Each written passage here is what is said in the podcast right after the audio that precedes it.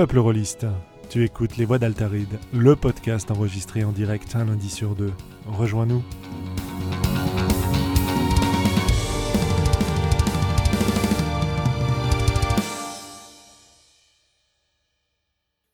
Et voilà, c'est parti pour Les Voix d'Altaride numéro 33. Nous verrons bien si nous sommes inspirés ce soir. Quel jeu de mots formidable, n'est-ce pas, Xavier? Oui, c'est formidable. Ça lance, euh, ça lance la soirée vraiment euh, sur les chapeaux de roue. Sur les chapeaux de roue, euh, n'est-ce pas, Benoît? Oui. non, parce que tu parlais en même temps que Xavier. Salut Benoît. Ça fait un longtemps qu'on t'a pas entendu, tiens. Bah, J'étais là l'avant-dernière fois, sauf erreur, un truc comme ça. Ah ouais, ça fait, ça fait longtemps, quoi. Et avant, il y a eu des breaks importants, C'est ça. Et Sandra est avec nous aussi.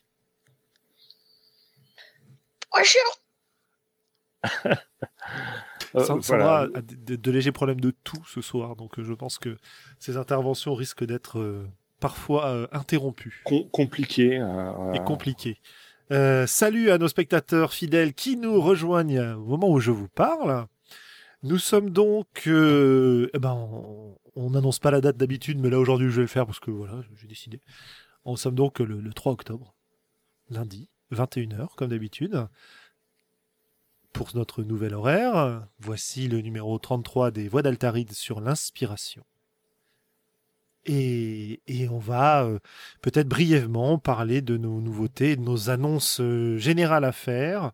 Euh, depuis le dernier épisode, il y a deux semaines, pas vraiment d'annonces nouvelles à vous faire. Peut-être vous signaler le numéro 60 de Radio Rollis qui a été enregistré en public hier dimanche à la librairie Caribde et que euh, pour lequel j'ai fourni les moyens techniques pour pouvoir le retransmettre en direct.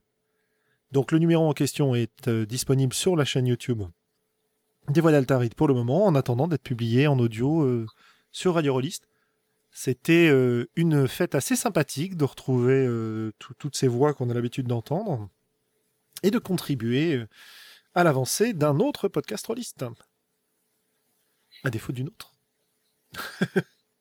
Ben voilà, il faut, il faut que j'écoute ça. Moi, ça me, en tout cas, ça me fait envie et, euh, et je, vais faire un peu de teasing. La, vidéo commence par un superbe éclat de, rire de, de l'assemblée et, euh, ça donne vraiment envie d'entendre et d'écouter la suite. Il y avait, je crois, une vingtaine de personnes dans l'assemblée euh, sur place dans la librairie et une dizaine de spectateurs en ligne, sans compter tous ceux qui regarderont en replay. Du coup, euh, bah, du coup, c'était bien agréable de, se sentir entouré, comme, euh, comme un peu à chaque fois pour les voix d'Altaride d'ailleurs. Euh, et pour vous autres, les amis, avez-vous des, des, annonces rôlistes à nous faire ou passons-nous directement à notre sujet du jour? Alors moi, je j'ai rien d'extraordinaire, hein, mais je m'étais réservé la soirée avec un pote pour faire des jeux, des jeux vidéo sur PC. Et la semaine dernière, il m'a dit mais Xav, tu ferais pas du jeu de rôle à la place Tu nous masteriserais pas un petit truc en ligne Et du coup, voilà, je vais me, retrouver après une longue discussion à être obligé de faire MJ à Monster of the Week, ce qui n'est pas pour me déplaire hein, intrinsèquement, mais mais du coup, tant pis pour le plan. voilà, je je joue aux jeux vidéo avec mes potes. Quoi. Eh ben écoute, euh, c'est, tu peux peut-être tourner Monster of the Week façon jeu vidéo euh, bah, Ce sera un peu le cas, vu qu'on va, on va sans doute jouer sur Roll20, donc euh, il y aura un petit côté... Alors pour nos auditeurs qui ne connaîtraient pas Monster of the Week, l'idée, c'est un jeu propulsé par l'Apocalypse dans lequel vous allez jouer voilà. les, des, des, globalement des chasseurs de monstres quoi, qui, qui affrontent les menaces que la nuit contient euh, face à la bonne société, n'est-ce pas? Et puis après, euh, bah, c'est propulsé par l'apocalypse, donc euh, c'est presque un prétexte cette chasse aux monstres dans certains, dans certaines parties. Oui, en même temps, voilà, on voit que c'est pas. Enfin voilà, je, je, je vais pas me, me mettre la rate au courbouillon pour préparer des, des scénars euh, d'enfer, puisque un des, un des gros intérêts, moi je trouve, au système propulsé par l'apocalypse, c'est que il y a beaucoup de jeux qui, enfin le système lui-même euh, génère beaucoup de jeux en cours de partie, et donc. Euh, bah, le principe de Monster of the Week, c'est justement d'avoir éventuellement un, monstre de la semaine à, affronter, comme dans les vieux épisodes de Buffy, dans Supernatural, dans tous ces toutes ces, ces fictions classiques modernes du genre, quoi. Sandra, Benoît? Euh, bah, de mon côté, j'ai le plaisir d'annoncer la sortie du numéro 41 des Chroniques d'Altaride. Wouhou euh, voilà, on m'avait arrêté et puis j'ai craqué, j'en ai fait un autre. T'as repris avec tout le tout le fond documentaire, tous les articles qui te restaient ou tu en as gardé encore quelques-uns? euh, Il y a un mélange en fait. Il y a, y a, un certain nombre d'articles que j'avais, qu'on m'avait confié pour pour le 41, mais à une époque où il devait être en octobre 2015 et du coup finalement ça sera pour le octobre 2016. Donc le numéro est paru en fait en version papier pour l'instant, donc il est disponible en commande sur le sur la boutique en ligne. Et puis euh, à partir de, dans, une quinzaine de jours, quoi, à la, mi-octobre, on mettra en ligne le PDF pour euh, pour la version euh, la version numérique qui elle reste gratuite. Parfait. L'idée c'est de donner un peu la primeur d'abord au, au, côté papier puisqu'il y a une petite valeur ajoutée quoi. Ouais, ouais. Voilà, donc le thème c'est l'improvisation. Non, l'improvisation sera le suivant, mais là c'est la vieillesse. Ah, c'est la question que j'allais te poser. Tu prévois un 42 Ouais, euh, ouais, ouais. Il y, a un 42 euh, de prévu pour l'instant euh, avec avec les, les, les, limitations que je me suis posées pour cette reprise, qui sont pas de pas de mensualité prévue, mais il sort quand il est prêt, quoi. Ouais, en, octobre 2017. Donc sans doute avant. moi, j'aimerais bien un truc en gros saisonnier si j'arrive à tenir ce nouveau rythme, et donc ça sous-entendrait un truc en, en janvier, quoi. Ok. En décembre ou janvier. Voilà, donc, euh, tout le monde est toujours invité à participer et j'ai toujours euh, la bonne euh, ferme intention d'avoir de monter une petite équipe qui, qui, qui, gérerait cette revue de, manière collégiale. Donc les personnes intéressées sont toujours invitées à le faire. Si on rappelle un petit peu le projet de la revue qui quand même était à l'origine de, de, notre rencontre et de la mise en place du podcast, c'est une revue participative dans laquelle les gens envoient leurs contributions. Le plus, comment dire, disons que plus elle est prête à être mise dans le magazine, mieux c'est. Hein, tout simplement. Mais que tu, vas en général t'occuper de faire la mise en page euh, derrière pour pouvoir publier une revue en sélectionnant les articles. Il y a une partie correction aussi qui est assurée. Et le tout permet donc à la communauté rôliste de, s'exprimer sur des thèmes qui sont choisis chaque mois. Et, et bah, ça a quand même tenu, euh, grâce à toi, pendant 40 euh, numéros mensuels. Euh, à la fin d'une centaine de pages. Au début, euh, c'était euh, le premier, c'était plutôt 40 pages, je crois, quelque chose comme ça. Ouais, 40, puis on est monté à 100 au bout d'une dizaine de numéros. Quoi. Voilà, c'est ça. Donc là, on repasse sur une publication moins régulière, donc il y a un peu plus le temps de participer si vous avez envie. N'hésitez pas à, envoyer des articles à Benoît sur le thème, que ce soit des articles des aides de jeu, des interviews, des entretiens, des nouvelles, des scénarios. voilà quoi. Voilà. Des conseils de jeu, de maîtrise, etc., etc., etc.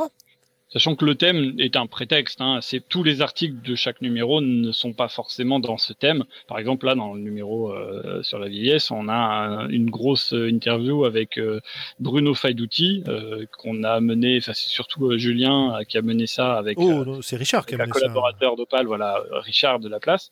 Et, du coup, euh, bah, ça parle pas du tout de la vieillesse, mais c'est un entretien intéressant euh, pour en savoir plus sur, euh, sur une des personnalités euh, majeures du, jeu de plateau français. Quoi. Ouais, tout à fait. Alors c'est une interview du coup qui date un peu, mais...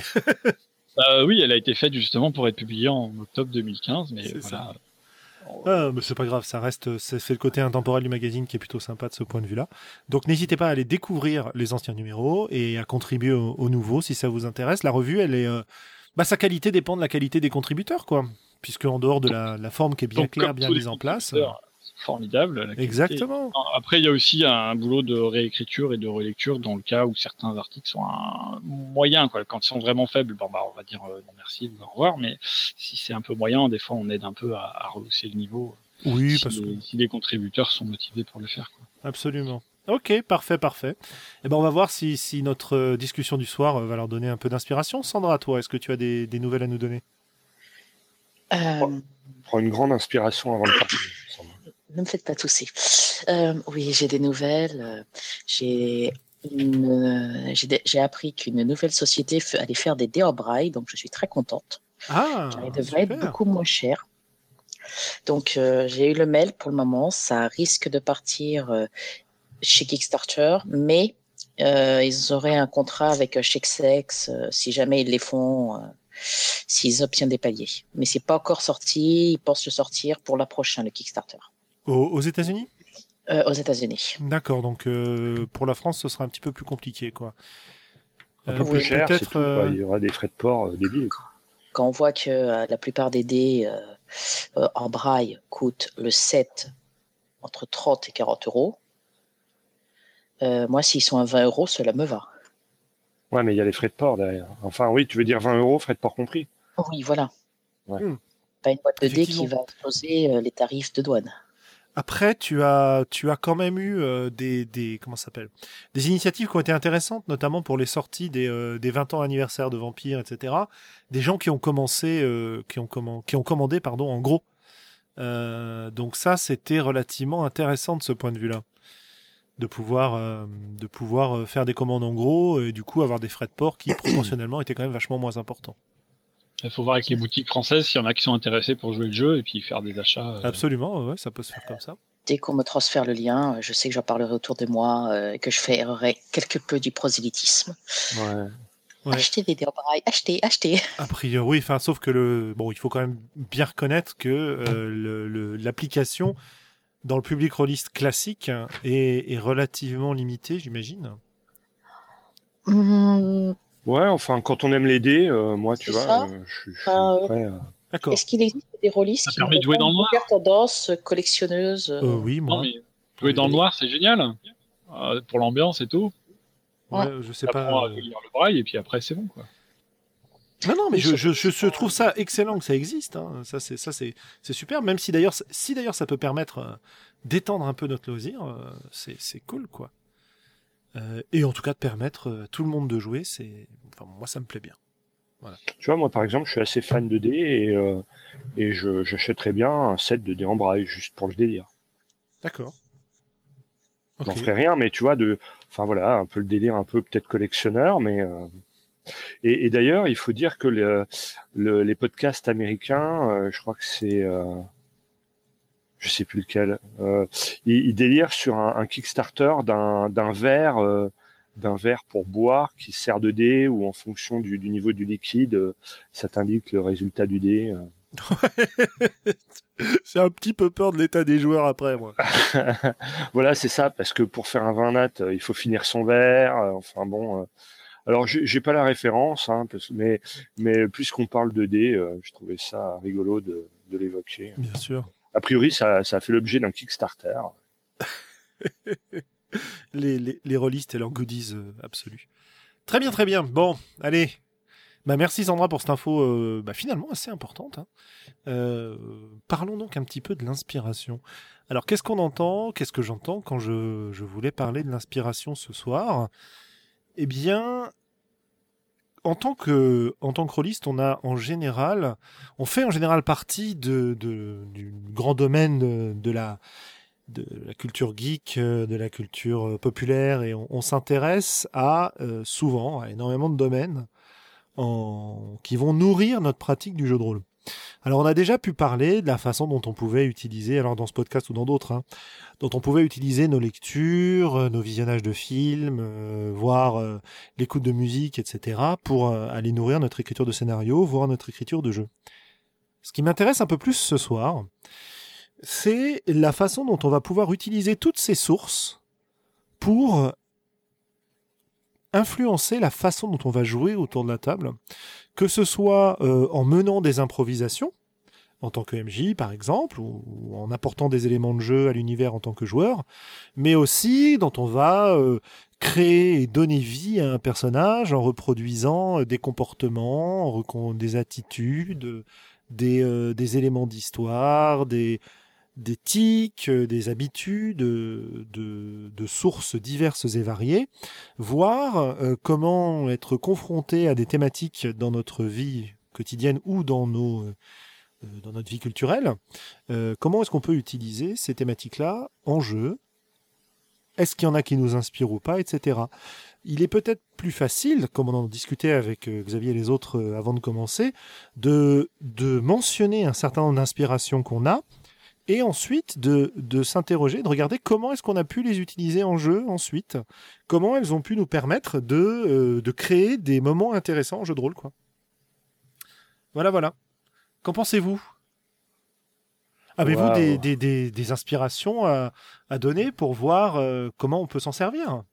Euh, Si vous voulez, moi je peux, je peux très bien commencer. Mais ouais, que ouais, vous vas-y, ayez- allons-y. lance-nous, lance-nous. Ouais.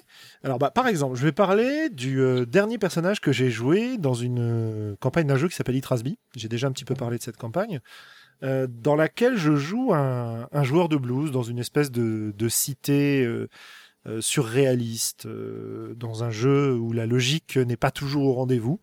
Et ce personnage, c'est un joueur de blues euh, qui, lorsqu'il chante et écrit des chansons, avec un autre, enfin avec un PNJ qui est un, gorille prophétique, euh, bah, ces chansons en fait parlent des malheurs, non seulement pas comme dans le blues des malheurs qui lui sont arrivés, mais des malheurs qui vont lui arriver. Voilà. Alors, d'où j'ai tiré euh, ce genre d'idée et comment j'ai fait pour construire ce personnage et lui donner un caractère, bah, j'ai eu plusieurs sources. Et euh, une des sources d'inspiration que j'ai eues au départ, ça va être un personnage euh, historique réel hein, qui s'appelle euh, Robert Johnson, qui est un des un des euh, Robert Johnson, hein, j'arrête de me la péter un peu, qui est un, un, un des premiers bluesman américains dont la légende raconte qu'il a rencontré un soir un, un croisement de route en Louisiane, je crois, le diable, le diable qui lui a proposé un contrat. Tu deviendras le meilleur joueur de blues du monde euh, si tu euh, si tu me donnes ton âme en échange. Alors c'est un personnage que j'ai dont, j'ai rencontré la légende au départ dans un vieux film qui s'appelle Crossroads. Euh, alors pas celui avec Britney Spears, hein, je vous arrête tout de suite euh, pour les, les, les- les plus vieux d'entre vous. Mais il n'y a Euh, pas de, y a pas de mauvaise source d'inspiration. Euh, Absolument. Mais dire, là, il s'agit pas de celui-là. Il s'agit d'un film de 84 euh, dans lequel on, on va rencontrer, enfin, on va suivre l'histoire d'un gamin qui est à la Juilliard School de New York, donc école de musiciens, et qui va euh, prendre la route pour euh, découvrir ce que c'est que le blues, euh, qui va rencontrer un, vieux bluesman qui lui-même a vendu son âme au diable autrefois, et il va aller défier le diable pour reprendre son âme, et ça donne lieu à un duel assez mythique entre entre ce jeune homme qui utilise sa connaissance de la guitare classique pour écraser à plat de couture Steve Vai, donc un, guitariste célèbre de l'époque, qui lui, de son côté, est le champion du diable. Voilà, voilà. Il y a Et- aussi le personnage qui apparaît dans Oh Brother euh, plus récemment. ouais. Ouais, absolument. T'as Oh Brother. Enfin, t'as as plein de voilà. C'est quand même un, un mythe assez euh, assez intéressant. Donc moi, c'est un truc que j'avais déjà repris euh, un peu quand j'avais joué à Mississippi. Euh, bah donc qui est complètement dans cette idée-là, parce que le jeu entier est un petit peu basé sur cette idée de, de joueurs de blues euh, qui combattent le, le, le diable grâce à la musique. Et donc je me suis servi de cette figure-là pour imaginer un perso euh, euh, un peu déconnecté de la société, un peu errant, euh, dont la vie est tournée autour du blues et de l'alcool, et, et qui, euh, qui euh, prévoit les malheurs qui vont lui arriver à travers ses chansons. euh, sans pouvoir évidemment euh, s'en extraire. Et alors, ce qui était rigolo, c'est que euh, la figure de, de Robert Johnson est, est, revenue en plein dans ma face quand on a fait la création de perso collaborative, puisque j'ai inventé. euh, alors, je sais plus si c'est moi qui l'ai inventé ou si c'est euh, euh, un autre joueur qui l'a inventé et j'ai rebondi dessus. Euh, un PNJ qu'on avait appelé l'ange de Churchill, Churchill étant un, un lieu de la ville. Et donc j'ai expliqué que mon personnage avait rencontré cet ange, que cet ange lui avait proposé un pacte, mais qu'il avait refusé. Enfin voilà quoi. Donc comment comment redonner comment redonner vie à à ces légendes-là à travers un personnage et lui donner tout de suite une identité, une couleur qui m'a permis après de, de vraiment savoir comment me glisser dans sa peau quoi. Donc voilà euh, un au niveau exemple. règle, au niveau règle, comment tu as fait pour euh, le côté divination des des, des, des Ah, alors, ça, c'est le jeu est très particulier, c'est-à-dire que le jeu te permet de faire ce que tu veux de ce point de vue-là. Voilà. Et Cal nous a mis euh, dans le chat euh, le, fameux duel en question. Euh, on nous parle aussi de Tenacious D, qui est un petit peu sur cette idée-là aussi, d'ailleurs. Tenacious D and the Peak of Destiny, que je vous invite à aller voir. un film assez, marrant. On nous parle de Karate Kid, enfin bref, voilà, voilà. Alors, ouais, comme je disais, les règles sont absolument... Enfin, te, te permettent vraiment de le faire parce que créer un personnage n'implique pas d'aspect technique dans ce jeu-là. Je sais que c'est un, un sujet de discorde entre moi et, euh, et, et, Benoît à propos de euh, voilà, est-ce qu'il faut que les euh, l'histoire supporte les... enfin voilà, est-ce qu'il faut qu'il y ait des, des règles pour supporter ce que tu veux raconter ou pas bah, alors, si vous voulez, pour le système d'Istrasby, très rapidement. Donc, c'est un jeu dans lequel tu vas pouvoir raconter un peu ce que tu veux. C'est un jeu dans lequel il y a un MJ, euh, dans lequel le monde a une, vraie teinte onirique, si tu veux. Donc, ce qui va permettre vraiment des, des, choses surréalistes et oniriques, ce qui va permettre quand même des choses dans la narration assez intéressantes mais surtout, euh, la mécanique de résolution euh, est comme suit. Quand tu ne sais pas ou quand tu n'as pas de consensus sur la façon dont une, ou quand ça t'amuse d'ailleurs, dont une scène va terminer, tu vas pouvoir faire tirer à un autre joueur une carte de résolution. Cette carte va te donner une réponse sous la forme euh, oui, oui mais, oui et, etc. En définissant la condition de réussite, ou, ou non, hein, ça peut être non d'ailleurs, en définissant la condition de réussite ou d'échec. Et c'est le joueur à qui tu as demandé de résoudre l'action qui va euh, pouvoir choisir. En tout cas, c'est comme ça qu'on l'a joué. Moi, j'ai pas lu les règles, hein, donc je, hmm. ne sais pas si c'est absolument canon ou pas, mais on l'a joué comme ça. Et tu as aussi un deuxième jeu de cartes qui va être euh, qui va être des cartes chance qui vont complètement bouleverser la situation. Alors, pour vous donner deux exemples. Exemple de carte de résolution, euh, on se retrouve dans une, distillerie d'alcool pour récupérer la recette d'un alcool que mon personnage veut euh, depuis le début. Je l'avais défini comme un de ses objectifs. Euh, je crois que c'est un, gamin s'enfuit avec la, avec la liste d'ingrédients ou avec la recette. J'essaye de l'attraper, on ne sait pas si ça va marcher. Euh, je fais tirer une carte résolution à un autre joueur. Et là, sur la carte, il y avait écrit non, l'action ne réussit pas. Euh, et euh, expliquer au personnage ce qui aurait pu lui permettre de réussir. Et mmh. alors du coup, on est parti sur cette idée-là parce que le personnage a raté, mais on savait aussi, on savait aussi que si telle ou telle condition était réunie, il aurait pu réussir. Donc ça, ça a donné lieu ensuite à des interactions assez intéressantes. Alors, sur les cartes euh, de, chance, ben, j'en ai décrit une dans le dernier podcast. C'était le, le fameux récit des, euh, de X univers parallèles avec le choix de l'univers euh, correspondant ensuite. Ça, qu'est-ce qu'on a eu? On a eu la dernière fois qu'on a joué, on a tiré une carte qui s'appelait Babel, dans laquelle l'ensemble des personnages du jeu pendant toute la scène parlaient une langue inintelligible que eux comprenaient, mais que les joueurs ne comprenaient pas. Et donc, euh, ben, on s'est mis à raconter euh, n'importe quoi en faisant des bookmorigmes pendant euh, un bon quart d'heure, en, en, enchaînant avec les descriptions, les dialogues, et ça a donné un résultat très très rigolo. Quoi. Voilà pour le, le système de résolution. Donc tu te rends bien compte, Benoît, que dans un système comme ça, le fait qu'il y ait euh, de la prophétie euh, n'a pas beaucoup d'importance. Ce qui se passait, c'est que je disais à peu près ce qui me, ce qui me, ce qui me plaisait, et qu'après, le maître du jeu s'en saisissait pour euh, faire intervenir des, des éléments. C'est pas arrivé souvent, mais c'est arrivé de temps en temps, et c'était assez rigolo, quoi. Voilà. Ok. Alors, ça c'était, ça c'était un exemple de la façon dont j'ai pu construire un personnage en utilisant euh, une figure euh, historique euh, et les éléments d'une légende et d'un film pour, pour m'aider à jouer. Et du coup, ça met aussi en valeur le fait que justement le système de jeu t'a collé avec ton projet, puisque ce principe de divination, typiquement, n'aurait pas pu être applicable tel quel dans, dans, certains autres univers avec des règles plus, plus restrictives. Quoi. Bien sûr, bah, dans ce cas-là, j'aurais eu probablement une, une enfin, je, ne me serais pas servi de cette partie-là. Le côté mm. divination, c'était, euh, c'était plus le lien avec le surnaturel de la légende, euh, mais ça n'est pas présent dans la légende initiale, donc c'est un petit peu un élément en plus. D'accord. Voilà, voilà. Alors, vos derniers persos, d'où d'où sont-ils venus? Si c'est par là qu'on commence, par exemple. Qui, qui se lance euh, Benoît, Sandra euh, moi? Moi, ça fait tellement longtemps que j'ai pas été joueur que la question est compliquée. je me rappelle plus Ou PNJ, Benoît, ou PNJ. Oui, oui, voilà, ah, tu étais un PNJ marquant. Euh, récemment, euh, il faut que je me rappelle du nom, c'est un jeu indépendant sans, sans meneur de jeu, là, le genre de truc hérétique. Ah ouais, on va quand même pas parler de ça sur le podcast. Hein. ça va foutre le, bordel. du coup, je jouais, un, je jouais un curé dans un western. Euh, Et, euh, et, ma source d'inspiration, je pense que ça a été un petit peu au début euh, euh, le, le, personnage du Preacher qu'on trouve dans Mort ou Vif, le, le, film avec Sharon Stone, uh-huh. un western des années 90.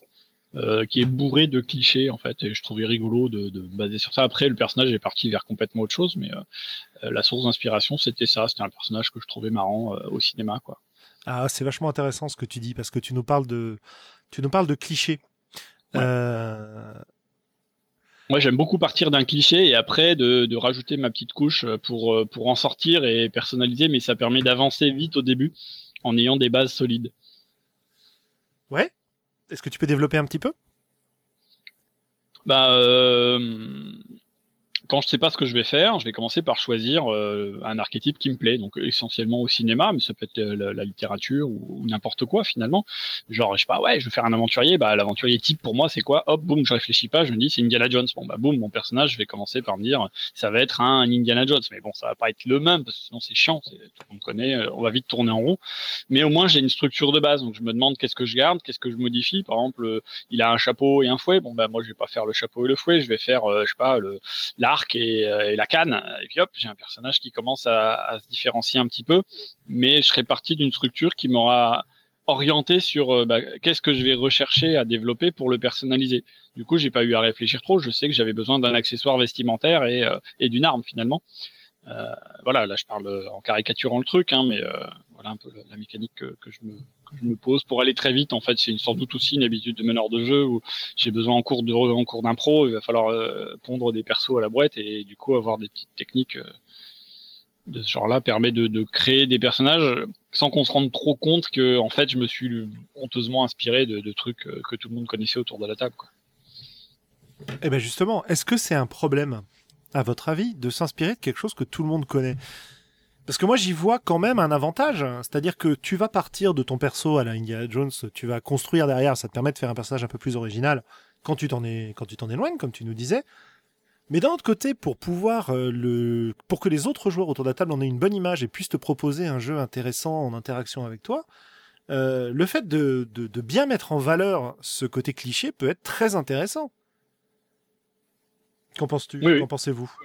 Moi, je suis d'accord. Bah, avec euh, c'est à double tranchant quoi euh, parce que le, le, le, cliché ça peut aussi euh, euh enfin voilà casser casser casser une part d'un enfin tu vois je veux dire c'est grâce à Camelot qu'on peut plus jouer à Pendragon en France quoi. C'est à dire qu'il y arrive il arrive un moment où l'inspiration, elle est telle que elle, elle joue presque contre toi euh, si tu tombes trop dans la caricature. Il ne faut pas que le modèle écrase le, nouveau personnage qui a été créé, sinon on se sentira obligé de rester dans un certain type de jeu, dans certaines répliques même, comme, comme dans Camelot, et du coup ça nous, ça nous enferme au lieu de nous aider finalement mais je suis d'accord aussi avec Julien parce que euh, parce que le cliché permet tout de suite de savoir euh, bah, en quelques mots euh, comment cadrer le personnage, quel quel contexte lui donner, comment l'aborder, quelle péripétie lui mettre dans les pattes parce que ça va bien correspondre. Quoi. Après, je pense que ça ça marche très bien dans un jeu court, genre un one shot, un truc comme ça, mais quand on commence à creuser un petit peu, bah, c'est bien d'avoir un personnage qu'on s'approprie un peu plus qu'un simple cliché, quoi. Et, et, surtout, je crois que le, le cliché, il faut pas qu'il soit perceptible derrière le personnage. Ah bah voilà. Sinon, sinon les gens ne voient plus ton personnage, ils voient le cliché. Enfin, où ils voient l'inspiration. Et, euh, et, et, ça génère des comportements en jeu qui sont pas forcément souhaitables. Moi, j'ai exemple euh, d'un scénar de, Shadowrun que, que je fais jouer il y a super longtemps, au moins 10-15 ans, euh, et je décris un, un, PNJ un peu ténébreux euh, avec un espèce de bonnet de marin, puis la colle roulée, et j'ai un joueur qui délire complètement sur « ouais, c'est un mec de l'IRA, je vais lui faire péter la gueule » et euh, il mine la pièce, euh, le, PNJ euh, tombe dans le piège, explose et ça fait tout complètement partir en sucette, simplement parce que il y a vu un cliché là où moi je l'avais pas forcément mis, mais je voulais juste looker un peu mon PNJ et et ça l'a fait sur délirer sur je, vais, je vais faire péter la gueule au mec de l'IRA, vous allez voir. Est-ce que le problème venait du, du, cliché ou du joueur à ce moment-là Je ne sais pas. Mais euh, Maxime nous, nous, pose une question intéressante euh, dans le chat. Est-ce qu'un cliché, c'est une inspiration? Ou pas. Ou est-ce qu'il y a une différence entre cliché et inspiration? Personnellement, j'y vois euh, une différence, c'est-à-dire que l'inspiration, c'est une figure de base, comme décrivait Benoît, qui va, enfin l'inspiration d'un personnage dans ce cas-là, c'est une figure de base qui va nous, nous permettre de dériver à partir de celle-ci un personnage, ou qui va influencer certains éléments du personnage. Euh, c'est pas nécessairement jouer le cliché lui-même. De même, il y a un certain nombre de clichés qui sont pas à proprement parler des inspirations, mais qui sont des inspirations euh, tellement génériques euh, que tu les retrouves dans, dans des dizaines et des dizaines d'œuvres différentes, quoi. du coup, du coup, identifier l'inspiration, c'est pas sûr. Quand tu veux, te dis, je vais jouer un guerrier nain à, Donjon, euh, alors ouais, tu peux te dire, mon guerrier nain, je vais l'inspirer de Gimli euh, dans Le Seigneur des Anneaux. Mais tu as aussi la figure du guerrier nain qui euh, est présente dans la, la, sphère fantasy connue des joueurs de jeux de rôle qui va avoir aussi ses propres caractères, quoi.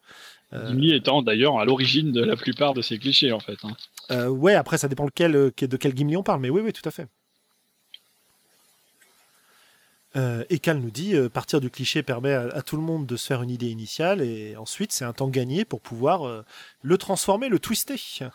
Voilà. Oui, voilà. Moi, moi je pense qu'il faut, il faut simplement que ça se voit pas trop, c'est-à-dire que à la fois ce soit perceptible pour que les gens identifient quelque chose de familier et en même temps qu'ils puissent pas forcément se raccrocher à quelque chose de trop de voilà qui, euh, qui, qui prennent le pas sur le reste quoi et notamment sur le jeu ou sur la partie. Ouais, moi je me je, je, me pose finalement la question suivante est-ce que le cliché ce serait enfin le euh, ouais le cliché euh, en tant qu'inspiration ce serait pas un outil intérieur pour te donner ce canevas en question à, toi joueur toi MJ qui crée ton PNJ etc etc et, et, et ensuite vis-à-vis -vis de l'extérieur il n'y a plus lieu d'avoir un cliché quoi. On peut y voir un certain nombre d'inspirations, mais euh, l'inspiration elle va être dans le dans le enfin la perception de l'inspiration va être dans le regard de l'autre joueur plutôt que dans ce que toi tu transmets vraiment quoi. Euh, voilà un, type d'inspiration, tout à fait, pour les personnages. Alors, est-ce que vous avez des, cas intéressants, des façons dont vous avez utilisé euh, euh, ah oui, tiens, très bonne remarque au passage, j'en profite. Tarabor qui nous dit euh, il vaut peut-être mieux utiliser les codes que les clichés. Et ça, c'est intéressant parce que les codes euh, vont permettre de définir un genre, vont permettre de définir une culture commune. Donc effectivement, c'est peut-être plus intéressant. Avez-vous des, personnages originaux, des choses qui vous ont ou des ou des cas où cette inspiration vous a vous a beaucoup aidé Je pense qu'il faudrait vas-y vas-y vas-y Xavier. Non, moi, c'est compliqué parce que moi, les, personnages que je joue, en tout cas en tant que joueur, ils, sont euh, plus dépendants de ce qui se passe à la table et de mon interaction avec les autres personnages ou avec l'histoire que fondamentalement une inspiration. Euh. En tout cas, c'est l'impression que j'ai. Je me, je me berce peut-être d'illusions, mais je ne sais pas. Et j'ai et j'ai pas. Euh, ou alors, si j'ai des inspirations, elles sont pas conscientes en fait, tu vois. Ah, ça c'est très possible. Ouais je, je crois que effectivement on crée pas ex nihilo, hein, euh, mais en même temps, euh, en même temps, je sais pas si on a toujours euh, vraiment conscience des de, de, de, ce qui nous inspire réellement, tu vois. Oui, je pense que c'est assez variable. pour, pour, pour terminer sur ce côté cliché, inspiration, etc., je me faisais la réflexion que du côté MJ et du côté joueur, c'est pas nécessairement la même chose. Ah oui. Dans le sens où le, le joueur a quand même souvent, enfin, après je vais projeter un peu ma façon de jouer, mais euh, qu'en tant que joueur, en tout cas moi, j'ai tendance à essayer d'imaginer des personnages un peu plus profonds. Euh, avec des tendances bien définies dans le personnage, mais d'essayer d'y mettre une petite complexité, euh, un petit euh, un petit côté particulier pour m'approprier vraiment le personnage. En revanche, en tant que MJ, il m'arrive fréquemment d'utiliser des PNJ qui sont de vrais clichés sur pattes, parce que euh, ça me permet de leur donner une identité de façon extrêmement rapide et de, bah, et de les incarner euh, vite, euh, avec du caractère, pendant les parties. quand je reviens vers ces PNJ, souvent j'ajoute des couches. Euh, j'ajoute des couches de complexité pour prendre les joueurs un petit peu à contre-pied à partir du moment où ils ont cru comprendre le cliché, de manière à ce qu'ils se rendent compte que bah, finalement le personnage, le PNJ, est, un peu plus un peu plus poussé que ça. Euh, est-ce que c'est une façon dont vous fonctionnez ou est-ce que c'est un truc qui m'est spécifique? Ben, c'est vrai que l'utilisation d'archétypes ou de clichés, elle permet de, de typer rapidement euh, des gens parce qu'en général quand tu quand tu fais émerger un PNJ c'est que tu as un, un propos dans l'histoire que tu racontes il a une utilité et si tu veux pas y passer des, des heures et surtout si tu veux pas trop perdre tes joueurs c'est vraiment intéressant de euh, de passer par quelque chose qu'ils peuvent identifier euh, facilement. D'où l'intérêt soit d'avoir une référence à une à une euh, à une inspiration claire soit d'utiliser un cliché.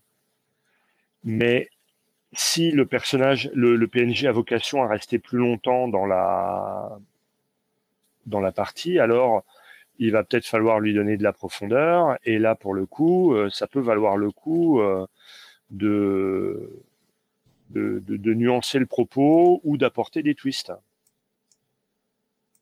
Euh, Sandra, est-ce que tu as des choses à ajouter puisque tu n'oses pas nous interrompre? Non, non, mais sur les clichés, euh, je pense que comme tout le monde, j'ai déjà fait des personnages clichés.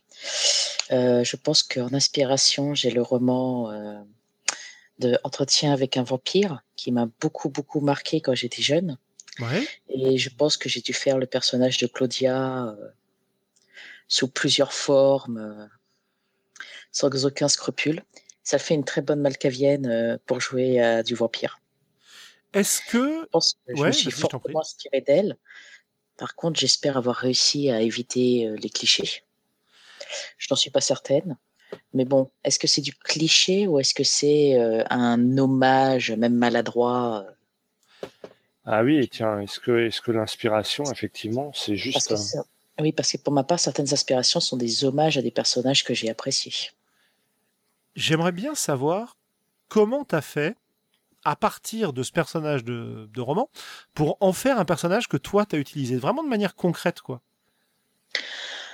Bah, ce que j'appréciais avec euh, Claudia c'est que c'était euh, donc euh, c'est que c'est un personnage adulte qui a des siècles de vécu enfin des dizaines d'années de vécu mais qui est prisonnière d'un corps d'enfant. Et mon personnage en fait était était non pas prisonnier d'un corps d'enfant, mais était handicapé. Il était en fauteuil roulant. Il était, euh, prisonnier de son corps et il ne pouvait. Euh, il avait divers. Euh, il avait divers malus qui faisaient que il était littéralement inapte, incapable de se battre et autres. Mais c'était un esprit brillant. Mais pour le jouer en jeu, c'était c'était facile. Je jouais un personnage qui était très frustré de ne pas réussir à faire ce qu'il voulait.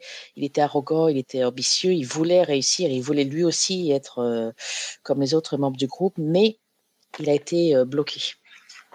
Après, j'ai sur une partie, j'ai vraiment fait le personnage de Claudia en faisant une petite fille euh, toute mignonne, mais qui se tuait régulièrement parce que sa folie, au bout de quelques siècles, avait bien mûri. Mais là, j'avais joué le cliché et l'hommage fortement appuyé. T'étais plus dans la, étais plus dans le côté fanfiction en fait, dans ce deuxième cas. Sur, euh, oui, dans le deuxième cas clairement, mais nous l'avions totalement, euh, totalement assumé en faisant des grosses références à Salem de Stephen King et à Anne Rice, forcément. Donc c'était voilà, vous étiez vraiment en train de célébrer euh, quelques œuvres et de, de, de, leur rendre hommage en, en faisant ces parties-là. Exactement. Ouais, c'est une façon de faire qui est vachement intéressante aussi. Je suis peut-être plus intéressé par le premier cas. Euh, n'hésitez pas à intervenir, hein, vous autres. Benoît, euh, tu, tu avais essayé de parler tout à l'heure. Ouais, mais du coup, le sujet est passé. Enfin, je voulais évoquer le, le, parallèle avec le cinéma quand on parlait des clichés pour, euh, pour, pour, évoquer le fait qu'il y a tout un vocabulaire qui existe déjà pour, pour différencier le cliché de l'hommage, des choses comme ça. Uh-huh. Ouais, c'est intéressant. Moi, moi l'histoire de de Sandra, elle me fait prendre conscience que peut-être quand on s'inspire ou quand on utilise des clichés, il faut peut-être pas utiliser tout d'un seul bloc. Voilà. et que si on veut, si on veut brouiller les pistes, il faut prendre la personnalité de l'un, les défauts de l'autre, et, et, faire des mix de différentes influences afin de, afin de brouiller les pistes et de pas faire quelque chose de trop caricatural. Euh, tout en euh, tout en en tirant tout, tout en tirant les, les, bienfaits en fait de la de du plagiat quoi si je puis dire. Donc comment tu ferais euh, pour pouvoir avoir pour utiliser en fait voilà posons une situation faisons un peu de jeu de rôle posons une situation vous voulez faire un vous avez vu euh, un film dans lequel il y a une problématique d'un personnage qui vous plaît bien et vous aimeriez bien la réintroduire dans vos parties de jeu de rôle, que ce soit sur un nouveau perso ou sur un perso existant. Prenons l'exemple de Sandra et parlons de ces personnages, euh, un personnage adulte piégé dans un corps d'enfant. Donc cette notion d'avoir une inadéquation totale entre ce que tu es et ce que tu parais, par exemple. Euh, est-ce que tu ressens est-ce que tes tu... envies Ah, est-ce que tu ressens Ah oui, c'est intéressant aussi Parce ça. qu'une des parties de Claudia, c'est quand même sa frustration d'un point de vue sexuel, quand même. Oui. Aussi, qui est ressenti dans les livres. Oui, Donc c'est quelque chose qui est, euh, c'est ce qui la pousse aussi plus ou moins euh, cette relation plus qu'ambiguë qu'elle y a avec les autres, c'est ce qui la pousse vers la folie également elle ne devient pas femme, elle est enfant dans un corps d'enfant, elle est femme dans un corps d'enfant. Oui, bien sûr. On ressent sa frustration euh, dans le livre. Et c'est ça que j'avais aussi trouvé vraiment intéressant à, avoir. D'accord, donc tu avais vraiment mené cette réflexion, cette analyse sur le ressenti du personnage, plus que sur son apparence physique. Oui, oui, bien sûr, oui, sur son ressenti. C'était ce qui m'avait euh, intéressé. Après, on peut toujours faire des personnages. Si j'ai envie de faire Indiana Jones, je peux peut-être faire un personnage euh, aventurier, mais euh, il pourra se battre avec une, une, barre de chewing-gum. Ouais, mais c'est comment dire? C'est pas forcément je trouve ça beaucoup moins intéressant, je veux dire, parce que finalement, tu vas, euh, tu, tu vas mettre un masque à ton cliché, quoi.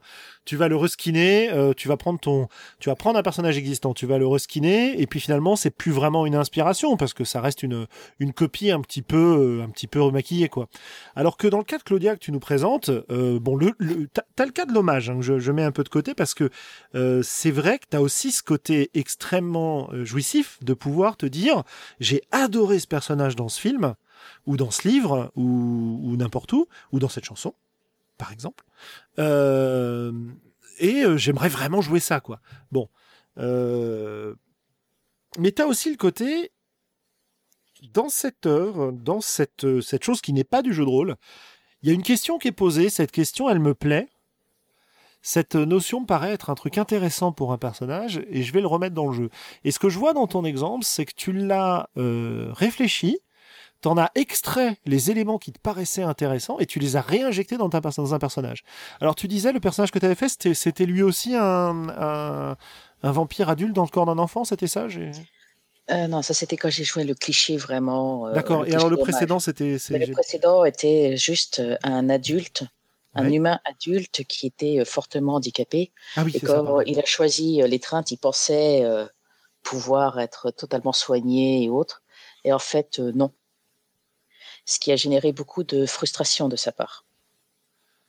Et de, rejet euh, des membres du groupe euh, les plus puissants et les plus aptes physiquement, euh, des tensions, un sens de l'inadéquation face au groupe, de, de, ne servir à rien, que le groupe le méprise. Oh, c'était un personnage joyeux, dis-moi.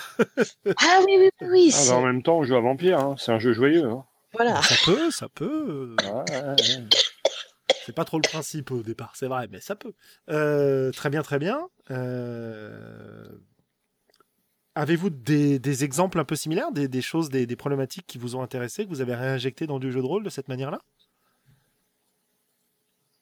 Ou d'autres inspirations euh, qui, vous ont, qui, vous ont, qui vous ont marqué, dont vous voudriez parler? Moi, je sais pas si j'ai vraiment besoin d'inspiration pour créer des. Tu vois, j'ai surtout besoin d'inspiration euh, on peut poser des ambiances. Hein. Voilà, on peut sortir pour tout à poser des ambiances ou pour euh, ou pour poser des, intrigues ou des trames. Tu vois. Ouais, mais ça veut dire que tu le fais quand tu es MJ seulement? Euh, Ben, sauf dans les jeux où, où, tout le monde est MJ. Ouais. C'est-à-dire que voilà, plus on en revient à, à l'actuel des modernes et des anciens, quoi. Euh, moi, moi j'ai, grandi dans un environnement de jeu de rôle où, euh, bien qu'étant dans le dans le dans l'univers traditionnel, c'est-à-dire maître de jeu scénar, on avait en tant que joueur une grosse part euh, d'implication dans la création du monde, de l'univers. Tu pouvais aller voir ton MJ en lui disant ouais alors je voudrais jouer un chevalier d'un ordre complètement bizarre euh, et, et, ça posait une base de travail euh, que tu allais pouvoir développer au fil de ton personnage. Et, euh, et rien que pour, pour poser ça, c'est pas mal d'avoir une, une inspiration au départ. Uh-huh. Je sais pas si je suis clair.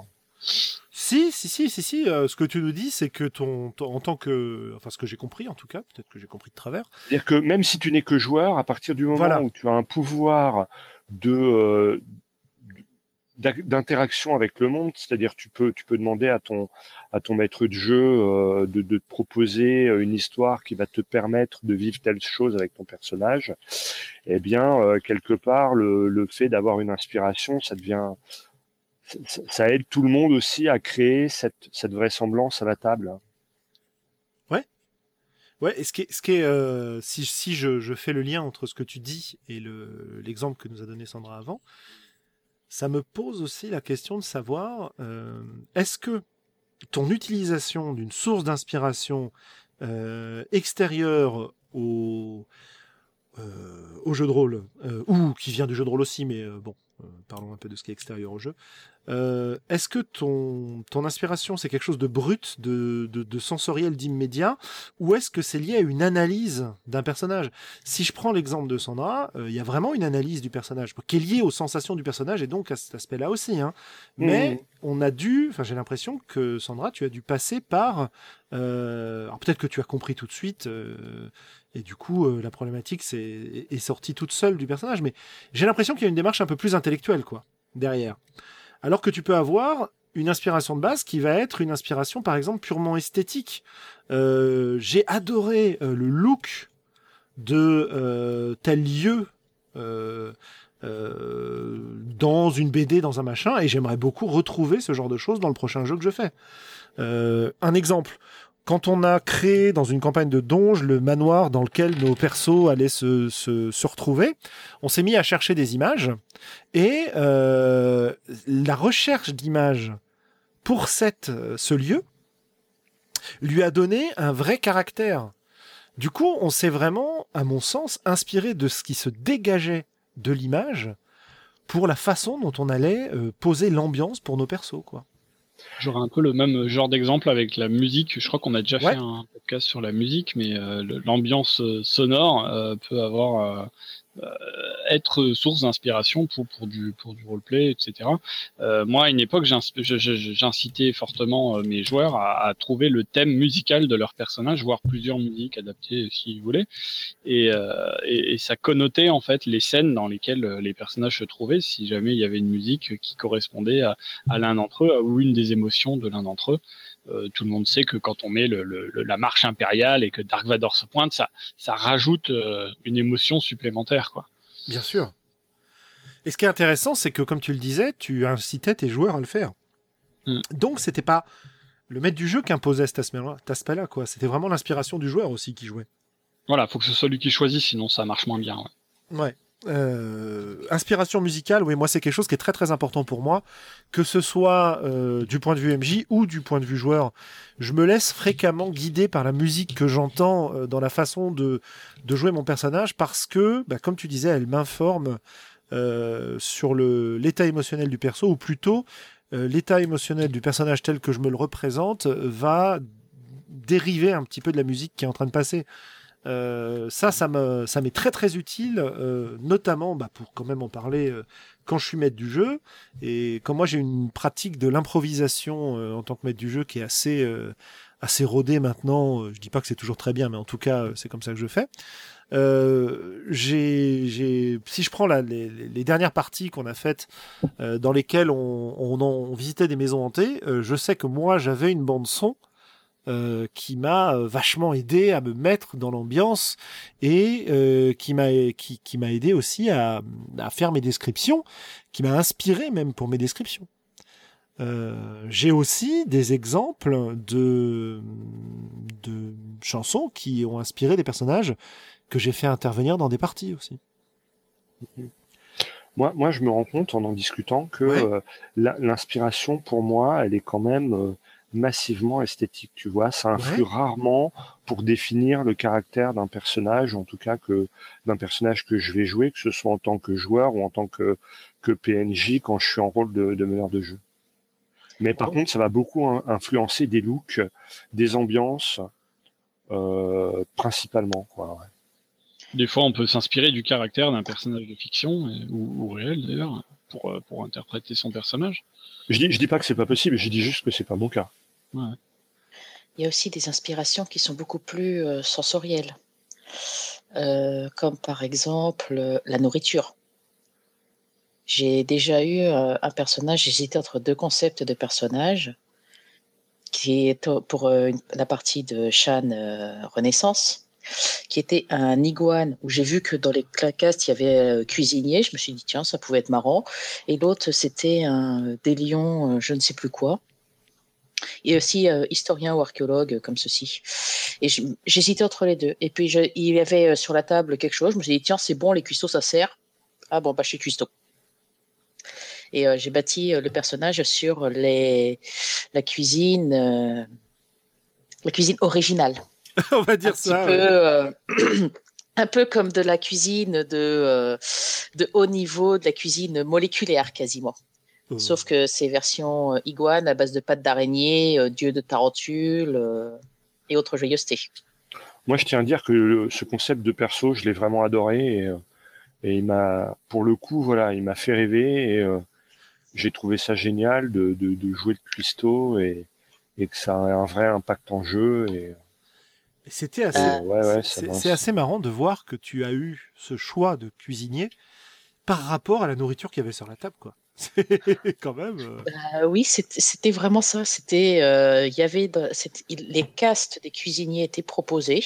Je m'étais dit ah ça peut être marrant. Et puis imaginez un gros lézard vert de 2 mètres de haut en train de préparer une mousse fouettée avec sa petite toque et faire de la chantilly ou d'autres trucs. L'image m'a plu. L'image m'a vraiment plu, donc j'ai fait. Euh, Et ah est-ce que ça t'a renvoyé à des, euh, à des œuvres de, de, fiction, des documentaires, des choses comme ça, que tu avais vues Et est-ce que tu t'en es servi ensuite pour jouer ton personnage ou t'as fait ça complètement euh, à l'impro? Euh, alors, euh, si je, en œuvre de fiction, c'est assez rare de voir des lézards euh, cuisiniers. Mmh, certes, mais t'as le côté soit lézard, l'inspiration et tout. Mais après, en cuisinier, il y a des moments où je comptais le faire un petit peu Gordon Ramsay. Ouais, d'accord. Donc, c'était plus. Tu veux dire en train de gueuler tout le temps ou... Oui, voilà, un mix entre Gordon Ramsay et Jean-Pierre Coff. la cuisine, c'est sacré, on n'est pas là pour la massacrer. Donc euh, j'essaie de jouer un peu sur ça. Ouais. Bon, malheureusement, le jeu n'est pas trop trop axé sur euh, la cuisine. il permet de le faire un petit peu, quoi. Exactement. Ça, c'est c'est un, un, écueil intéressant parce que ça revient à ce que nous disait Benoît tout à l'heure. Est-ce que on peut toujours utiliser les inspirations qu'on a dans tous les jeux? Ou est-ce que parfois les jeux nous bloquent? Et il faut faire un effort supplémentaire pour adapter un concept qui nous inspire. Je répondrai clairement réponse 2. Les jeux nous bloquent parfois? En fait, c'est pas forcément un blocage, c'est parfois des contraintes euh, créatives, c'est-à-dire qu'on peut pas tout faire dans tel type d'univers, mais du coup, on va essayer de, partir quand même du concept qui nous fait kiffer, mais on va l'adapter à l'univers. Euh, Star Wars, il y a la Force, euh, des machins. Bah, dans euh, Donjons et Dragons, c'est la magie, mais dans James Bond, bah, il y a ni l'un ni l'autre, donc il va falloir trouver des entre-deux, quoi. Mais, mais ça n'empêchera peut-être pas d'arriver à créer un personnage intéressant Quoi. Uh-huh. Mhm. Pour ma part, c'est parfois sur la c'est sur la mécanique du jeu. et la dynamique qu'implique le personnage que je me suis sorti bloqué. Je vais reprendre mon cuisinier. j'ai choisi de faire un cuisinier. Donc c'est dans Shan, c'est le domaine de l'art. Et donc il avait des pouvoirs liés à l'art. je dirais que plus de 80% des pouvoirs liés à l'art sont à la poésie ou à la peinture, à la danse, enfin à de l'art qui peut être fait de manière orale ou qui peut être vu. les pouvoirs de combat liés euh, à, l'art ne peuvent pas être adaptés, par exemple, ou pour la cuisine, ou pour la sculpture. Euh, pourquoi ils pourraient pas être adaptés? Je te l'ai proposé 50 fois. Ah oui, oui, non, mais euh, il y a certains pouvoirs qui, ne, par leur description, simplement. attendez, excusez-moi, on va faire une petite pause. Je vais faire ma béchamel pendant une petite heure. Hmm. Sur un combat, ça casse quelque peu le rythme. Et on ne pense pas forcément à faire sa béchamel tous les matins pour pouvoir utiliser le pouvoir en cours de combat. Non, mais pour ta danse hypnotique, tu aurais pu imaginer euh, des, euh, des, poudres d'épices que tu leur envoies dans le visage. Enfin, tu vois, il y a plein de. Ah oui, oui. d'adaptations possibles. Euh, oui, il y a des adaptations, mais c'est ça, je ne pensais pas à danse hypnotique. Je pensais à des pouvoirs de plus haut niveau. Mais en tout cas, tu, tu parles déjà d'adaptation, c'est-à-dire que le jeu en lui-même n'était pas calibré. Voilà, c'est ça que je dis. Oui, mais ça, on s'en fout. Ça. Il, il offrait la possibilité. Enfin, c'est quand même le système qui t'a donné l'inspiration. Ah oui, oui, le système a donné l'inspiration, mais après, en fait, ce qui est très intéressant, mais après, il faut vraiment, par exemple, euh, adapter quasiment tous les pouvoirs, ce qui est, euh, pour certains, un, exercice plus difficile que pour d'autres.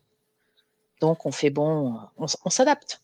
Mais c'est un petit peu dommage que le système qui propose de faire des personnages originaux euh, ne, pousse pas leur logique, sa logique jusqu'au bout, quoi. Exactement. Ne, ne permet pas, d'avoir au moins un ou deux pouvoirs qui permettent que justement le personnage original puisse utiliser euh, son pouvoir sans avoir besoin de l'adapter.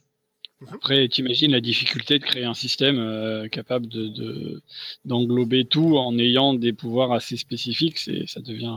Ouais, mais ça, si les créateurs de jeux sont pas bons, on n'y peut rien, nous. Hein. Euh, oui, ceci était un troll, hein, évidemment. comme dit Julien, après, c'est des pouvoirs qui sont des, des sources d'inspiration, justement, pour pouvoir euh, en créer d'autres dans d'autres dans, arts. Il avait donné comme exemple la poésie ou, la danse. Bah, en partant de ça, on, à vous d'imaginer, en tant que groupe de jeu, les pouvoirs adaptés à un personnage cuisinier, quoi. Mhm. Il y a toujours, je pense, en jeu de rôle, un moment où on va se mettre à créer des trucs par rapport au groupe, parce que le bouquin, il n'avait pas prévu ça, quoi. Ouais. Euh, oui, c'est évident. Euh, et c'est probablement là que, les différentes sources d'inspiration qu'on a euh, se, se, mettent en place. je suppose aussi que ce qui m'intéresse dans ce thème, c'est de me demander d'où vient la, les éléments créatifs qu'on utilise dans nos parties. Parce que euh, le problème ne se pose peut-être moins lorsqu'on est dans un, enfin le problème ou la question se pose peut-être moins lorsqu'on est dans un format de jeu très classique dans lequel on va se, se, contenter de euh, faire réagir son personnage euh, à ce que nous propose le maître du jeu, à ce que nous propose le scénario, etc. À partir du moment où on a besoin d'être très créatif, d'apporter beaucoup d'éléments dans le jeu, j'ai l'impression que c'est là qu'on a besoin d'inspiration. Je peux prendre comme exemple un jeu dont j'ai déjà parlé, qui est Houses of the Blooded de John Wick. Mhm. J'ai déjà bien rebattu les oreilles avec ce jeu. Un nombre de fois assez conséquent, hein, presque autant que, que, que, vous, vous avez parlé de Sombre. Sombre. Euh, voilà, voilà. Euh, disons que ce jeu te demande une, une, très, une très grande créativité, d'être capable de, de rebondir sur des situations, d'introduire euh, des complications, d'introduire, euh, de, de, gérer toi-même la conséquence de tes actions, voilà, euh, et de trouver des, des, descriptions intéressantes pour relancer le jeu de cette manière-là je me suis rendu compte que ce jeu-là fonctionnait très très bien quand j'avais des joueurs qui étaient euh, en forme, euh, inspirés, euh, qui avaient des trucs qui les portaient, et que le soir, et ça m'est arrivé deux trois fois, hein, à chaque fois sur au moins deux ou trois campagnes différentes, le soir où on arrivait, où on était crevé, où on se sentait un peu vide, où on se sentait bah, pas vraiment prêt à créer, bah du coup, il y a rien qui sortait de ce jeu-là. Est-ce que vous avez bah, c'est le drame du jeu sans MJ, hein, c'est que. Il y a un MJ. Hein. Ah oui, oui, mais enfin, je veux dire, euh, du jeu où la, ou en tout cas l'autorité euh, fictionnelle est fortement partagée, c'est que si les joueurs sont pas en forme, euh, bah, il en sort rien, quoi. Et quand le MJ est pas en forme dans un jeu classique, Ouais, ouais. Enfin, il, peut avoir le, le support du scénar. Il peut pas être en forme, mais, eh ben, ça mais avoir une, une, bonne béquille. Si tu ouais, veux. Bah, ça m'amène à ma, à ma question en fait, à, à la question que je voulais poser. C'est qu'est-ce que je fais quand je suis pas inspiré, quand j'ai pas cet élan créatif qui me porte en abordant une partie? Qu'est-ce que je peux faire pour retrouver Aller l'inspiration? me coucher. Non mais d'accord, mais à part aller te coucher. S'inspirer des autres, il y en aura bien autour de la table qui aura, aura la patate. Ouais, Faire une fondue. Ouais On mais faire une sur fondue, du coup tu fais pas de partie. Comme tu dis, des fois le meneur de jeu il est pas inspiré, mais d'un autre côté, ces joueurs, eux, ils le sont peut-être. Bah, du coup, il va appuyer plutôt le l'intrigue de cette séance sur euh, le roleplay entre les personnages et pas forcément faire avancer beaucoup le- l'intrigue euh, générale du scénario. Mais euh, c'est pas grave, on va faire de, euh, ouais, des interactions quoi. Et du coup, on aura une séance sympa en, en se reposant sur ceux qui sont inspirés. Je- Sur ça, il y a euh, un défaut que j'aimais beaucoup euh, dans le monde des ténèbres, qui était la voix du barde. Et je pense que quand le MJ est pas inspiré avec ce que dit Benoît, effectivement, le joueur fait son RP et puis il dit quelque chose, ah, voix du barde, c'est réutilisé. Bon, enfin, il n'y a pas besoin d'avoir le défaut pour que ce soit le cas. Oui, mais je le trouvais original quand, quand il est sorti, parce qu'il n'y avait pas beaucoup de jeux qui y pensaient. C'est possible. Je suis très dubitatif vis-à-vis de ce défaut, hein, tu le sais, donc euh, bon, bref. Euh, quoi qu'il en soit, ce que je veux dire par là, je pensais pas forcément à la soirée elle-même, c'est-à-dire que je pourrais formuler les choses différemment euh, pour vous mettre un petit peu moins au pied du mur. Euh, où allez-vous chercher l'inspiration pour être sûr d'être dans une bonne dynamique lorsque la partie arrive? Alors, Cal nous dit les tables aléatoires et les oracles. C'est clair que ça peut te permettre de te Moi, je vois pas, je vois pas ça comme un, enfin, des tables aléatoires. Je vois pas ça comme un, comme une, euh, comme une source d'inspiration, mais comme une contrainte créative en fait. Bah, c'est pareil. Ah ouais, ouais, ouais, si on veut. Quoi. Enfin, c'est pareil. Non, c'est pas pareil. Mais ça permet de lancer la machine. Oui, ça permet de lancer la machine. Et c'est ce que longtemps j'ai pas compris avec les tables aléatoires. Ouais. Je voyais ça comme un truc débile euh, pour euh, pour ajouter du débile dans le jeu, mais en fait euh, non, euh, c'est ça aide à créer parce que c'est une contrainte créative ou éventuellement une source d'inspiration, ça peut être aussi hein, effectivement. Perso, quand je suis pas inspirée, euh, c'est Google et Pinterest. Ah. Parce que je sais généralement l'orientation que je veux donner à ma partie, mais parfois je suis pas inspirée à faire un PNJ ou à faire le combat et je me dis qu'est-ce que je peux faire, punaise, qu'est-ce qu'ils vont encore me faire? De toute manière, ça sert à rien que je fasse un scénar, ils vont me l'exposer au bout de deux secondes. Donc euh, généralement, je m'amuse à taper un ou deux mots-clés liés à ma partie dans Google Images ou dans Pinterest et je regarde des images qui sortent. Euh, je suis très rapidement inspirée souvent. Parce Ouais. qu'il y a souvent des images, soit pour donner une partie un peu plus légère, euh, qui m'a permis dans DD récemment, euh, je suis tombée sur une image de euh, lapin avec des guns. Bon, euh, j'ai pu introduire des gunslingers sur DD5 euh, qui avaient des, euh, qui portaient des masques de lapin lors d'un tournoi. Mhm. Donc euh, ça, c'était la partie euh, débile, euh, détente pour tout le monde, avant de reprendre sur le mode sérieux. Ou, et ou alors, sur Pinterest, je tombe sur, souvent sur des images ou de lieux ou de personnages qui peuvent m'inspirer, juste en voyant la photo ou du lieu ou du personnage, à créer un PNJ, un lieu, une quête. Ok. Donc on a bien, on a bien identifié l'image comme source d'inspiration. On a bien identifié au départ l'histoire. euh, on a bien parlé de la musique. On a même parlé de la cuisine un petit peu. Euh, Est-ce que vous avez d'autres choses qui vous ont euh, qui vous ont inspiré euh, dans des parties de jeux de rôle Moi, je sais par exemple que euh, il m'est arrivé euh, de d'adorer la façon de parler d'un personnage, que ce soit de quelqu'un que j'ai rencontré ou de, de quelqu'un que j'ai rencontré dans un film ou euh, enfin tu vois que j'ai vu dans un film, que j'ai entendu sur un podcast aussi, ça a pu m'arriver, euh, et de ou, ou euh, une forme de dialogue dans un bouquin. Et que j'ai bah, je me suis arrangé pour refaire surgir cette façon de parler là et euh, alors que ce soit euh, en, euh, en mettant mon personnage dans une situation où il avait une raison d'utiliser un accent à la con, par exemple, hein, ou en introduisant un PNJ qui, parlait avec ce vocabulaire-là, etc. Et je sais que le, le lexique, le vocabulaire, c'est un truc qui m'a pas mal inspiré aussi pour certains rôles. Qu'est-ce que je pourrais vous donner comme exemple? Par exemple, pour aborder une partie où je jouais un gamin, bah, je me suis mis à euh, me remémorer un maximum euh, les expressions que j'avais entendues les gamins de mon entourage utiliser, euh, leur façon de parler, des anecdotes marrantes, pour pouvoir vraiment influencer le, non pas le personnage tel qu'il était défini, non pas son background, non pas ses désirs, non pas les problématiques que je voulais apporter avec, mais vraiment le roleplay quoi. En fait, ça, ça, me refait penser à un commentaire que Sophie a fait en off, euh, sans micro, euh, tout à l'heure. Elle parlait de ben, une des sources d'inspiration euh, qui lui venait à l'esprit, tout simplement, c'est le jeu d'acteur, en fait, puisque bah, elle, elle, a son passé de comédienne et du coup, en jeu de rôle, c'est tout à fait transposable, puisque comme tu parles de la, du ton, il y aura, il y aura toute, toute la, la bah, le jeu physique d'un personnage qui va pouvoir être pris, inspiré de d'un personnage de fiction ou de théâtre ou de, cinéma la manière dont il bouge, euh, le, le, le, au shaker pas à la cuillère, ou je sais pas quoi, enfin, euh, soit des expressions, soit des gestes qui vont, qui vont effectuer, ou un, mouvement de combat cool qu'on a envie que son personnage réalise. Euh, voilà, donc tout, tout ce qui est gestuel aussi, mimique, tout ça.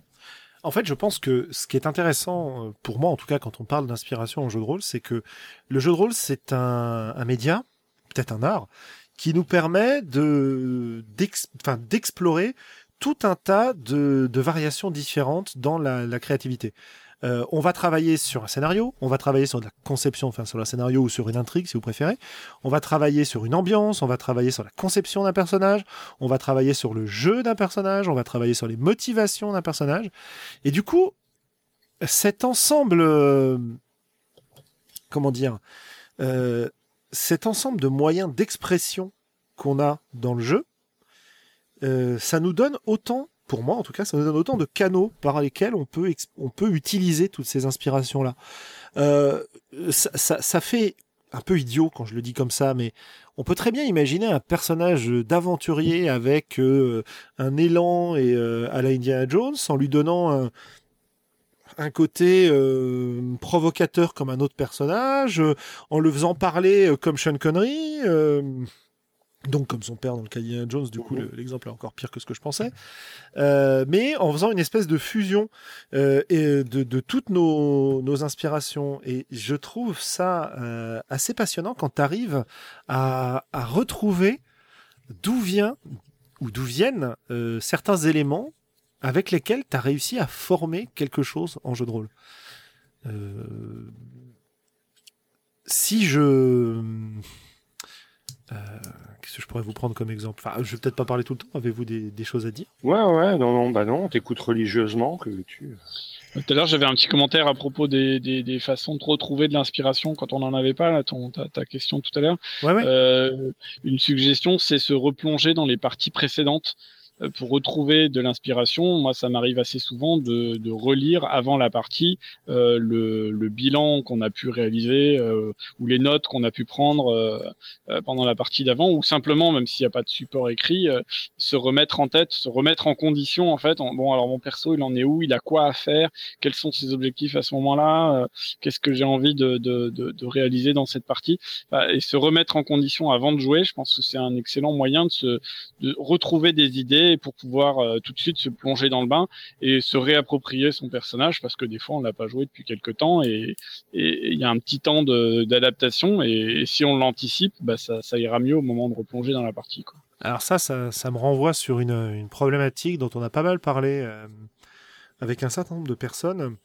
C'est l'idée de, de se réapproprier certaines pratiques euh, utilisées dans le GN, enfin dans certains types de GN qui est, euh, ben on en parlait encore hier avec euh, avec les gens avec qui on a enregistré l'émission de Radio Rolliste, euh, c'est-à-dire de de s'organiser à la fois des échauffements, des entraînements et des et des mises en condition euh, dans avant des parties de jeu de rôle euh, ou ou masquées dans les premières scènes d'une partie de jeu de rôle.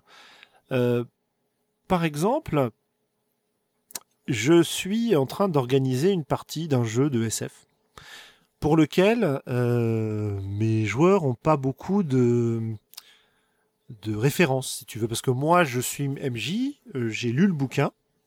Il y a, euh, je sais pas, Xavier qui a lu le même bouquin, donc il voit à peu près de quoi je parle, mais les autres ne l'ont pas lu. Comment est-ce qu'on fait pour se retrouver dans un univers commun quand même?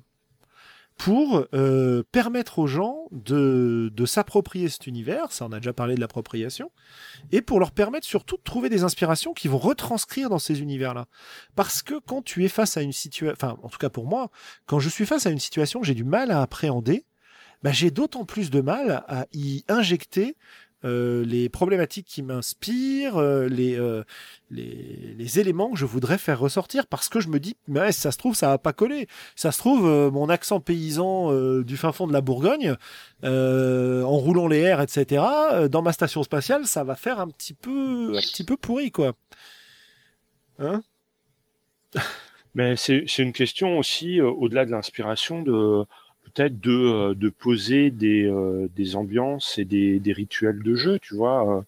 Euh, peut-être que ça paraît pourri au départ, peut-être que ça paraît pourri dans un one shot, mais peut-être aussi que ça devient bah, soit éternellement ridicule et un running gag, soit simplement une, une, la vraie ambiance du lieu, quoi. Ouais.